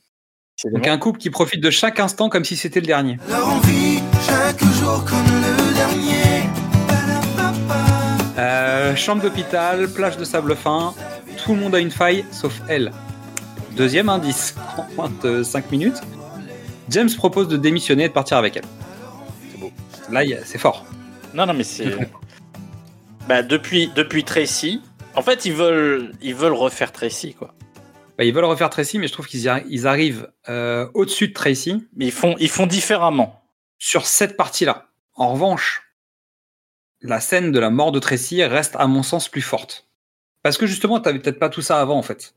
Et que c'est là où t'as les vraies failles de James, c'est quand il tient sa femme morte dans ses bras et qui dit non mais ça va, tout va bien se passer, euh, ça, ça va aller, tout va bien, elle se repose. Et en fait, je trouve que ça est fort parce que justement, il n'y a pas toutes les préparations avant. Oui. Et que c'est là où tu vois la vraie faille et la fêlure du, du, du personnage. Alors que là, pour le coup, tu l'as vu avant, et ce qui fait qu'en fait, sur la suite, c'est moins impressionnant. C'est vrai, d'habitude, je le dis toujours. Donc, ils sont à Venise. Donc, James est sur le bateau, il envoie sa lettre de démission. Vesper voit sur un ponton un homme avec un bandeau sur l'œil. On dirait un nazi dans Indiana Jones, tu sais. Ah, ça tombe bien. hein. C'est un nazi dans OSS. C'est un nazi dans beaucoup de films. Euh, il joue souvent les nazis. Euh, lit avec James, elle doit filer à la banque. Ça arrive vraiment à, à toute allure. ouais, c'est un peu, euh, c'est un peu dans le. C'est un peu mais- précipité. Après, bon, pourquoi pas, la banque va fermer ou ça va Non, mais, tu- non, mais c'est pas ça. mais Il y a, il y a, on ne peut pas y avoir 2h50 de film, quoi. Non. Et là, on va partir en vagabondage. Donc Vesper file, son employeur lui envoie un message. Il se quitte pour 30 minutes. Elle m'appelle. Elle a reçu une drôle de demande. Le trésor demande Mais où est l'argent? Et là, James euh, appelle Mandel et il fonce à la banque sur la place Saint-Marc parce que l'argent est en cours de retrait. Et là, il est en train de comprendre qu'il y a un truc qui va pas.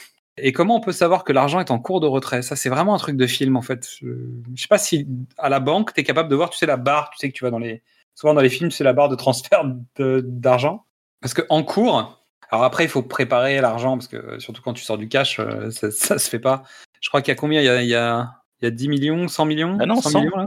Il y a 100 millions. Non, il y, a- il y en a 115. Ils le disent à un moment dans la partie de poker. Bah oui, ils ont recavé. Ma, ma- Matisse, euh, quand ils sont dans- à, la, à la dernière main, Matisse dit on, on en est à 115 millions de dollars. Donc pour le coup, euh, 115 millions de dollars en coupure, même grosse, tu fais pas en deux heures.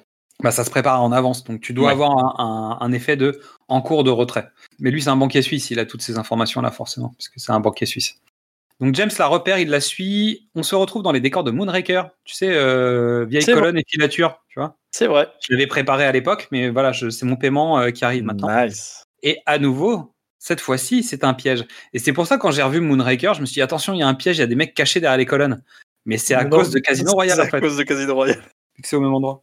Et là, pour le coup, il y a échange, euh, échange de coups de feu énervé, parce qu'il y en a un qui a, un- qui a une mitrailleuse qui fait un sacré boucan quand même. Elle est bien cette scène. Ah, elle est pas mal aussi. Et puis James, en fait, non, les, les façons dont James se rend compte qu'il y a quelqu'un, c'est intéressant aussi. Ouais. Et à nouveau, on est dans des tropes d'agents secrets ou tu sais, d'hommes d'action. Un peu comme les, les Sean Connery qui rentrait dans sa chambre et qui vérifiait. euh, Exactement, ouais. Et je trouve qu'on on a un truc un peu comme ça. Donc Vesper est conduite sur un chantier, James euh, est à leur trousse, mais c'est un piège à nouveau. Ils sont quatre contre lui.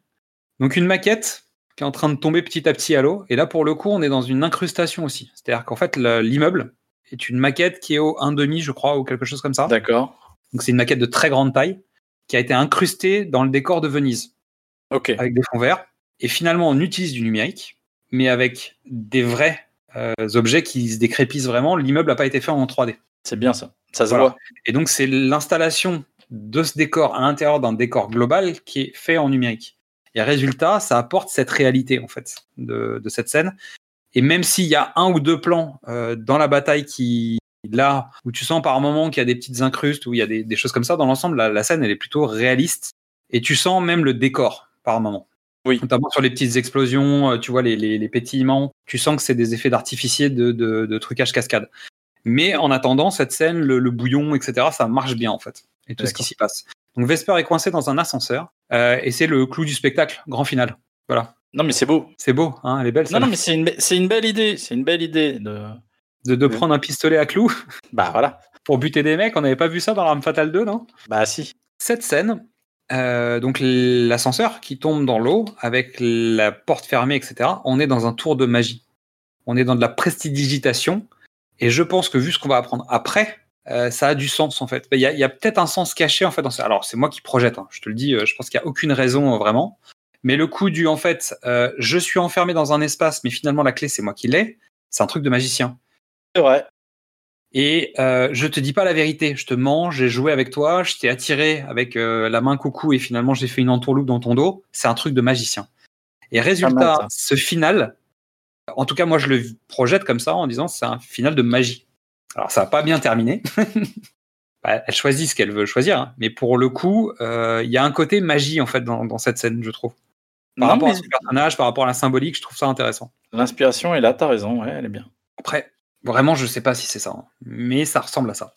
Donc Vesper s'excuse et elle s'enferme pour ne pas que James puisse la délivrer. L'ascenseur tombe à l'eau. James plonge pour la récupérer. En vain, elle meurt sous ses yeux.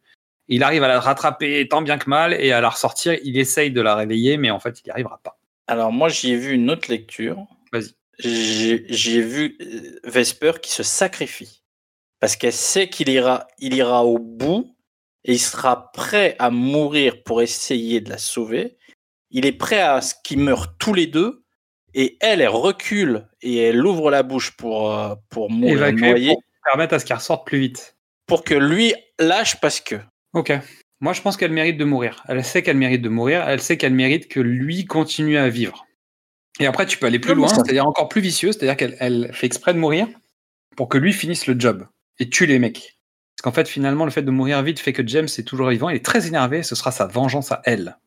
C'est c'est possible. Très très calculateur quand même pour le coup. Après, je suis en train de réfléchir que on, ex- on aura une explication du comportement de Vesper.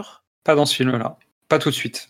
Si, T'as un bout de l'explication, mais pas t'as un tout. bout de l'explication et après, t'as la, t'as la réalité de l'explication, mais l'explication, elle sera donnée Juste par après. M, je crois. Oui. Mais alors, pourquoi elle se sacrifie si elle croit à un truc? Je, ça Bref. Non, mais en tout cas, on. Mais on, on retombe sur mes pattes à moi, c'est la méchante du film, et donc, elle meurt. Et il a couché avec la gentille et la méchante du film. Eh, ça, ça marche. Donc il a équilibré. Mais il score pas des masses. Donc James, il est colère. hein. Très très colère. Là, la musique d'Arnold, elle souligne bien. Elle accompagne beaucoup mieux que sur les films précédents. Alors elle était déjà là, mais je trouve que là, dans ces séquences et toute cette partie-là, Ouais. là, elle est, elle est bien bien là. Donc euh, Monsieur White regarde la scène de loin, la valise à la main. Donc M fait le topo à James. Elle subissait certainement un chantage suite à son petit ami qui avait été, euh, qui avait été pris au piège. Ils ont retrouvé son petit ami mort avec euh, sa carte d'identité, ses dents. Donc on sait qu'il y, a- il y a trucage quand même. Ça, ça Bah. sent, le, ça sent la, le, le mauvais truc.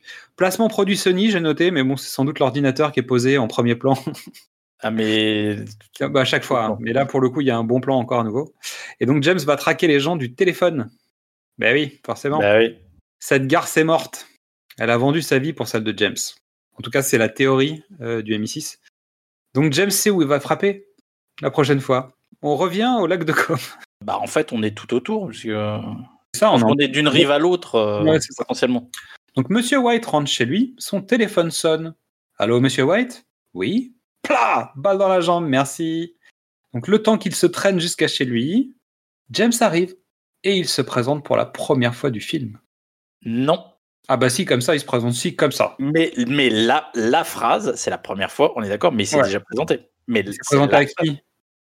Euh, À l'hôtel. Et euh, Ah ouais, d'accord, mais bon, t'as compris quoi.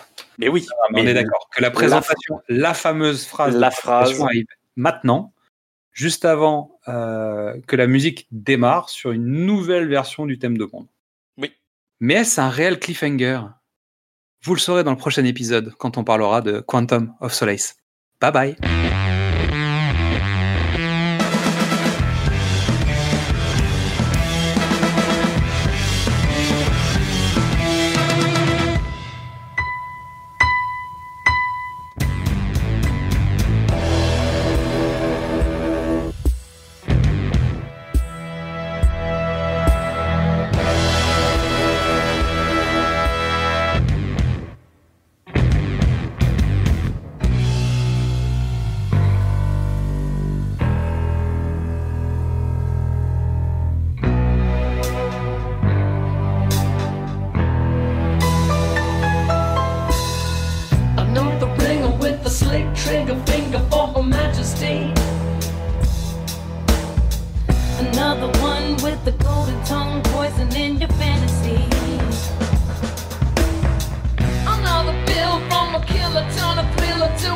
melody.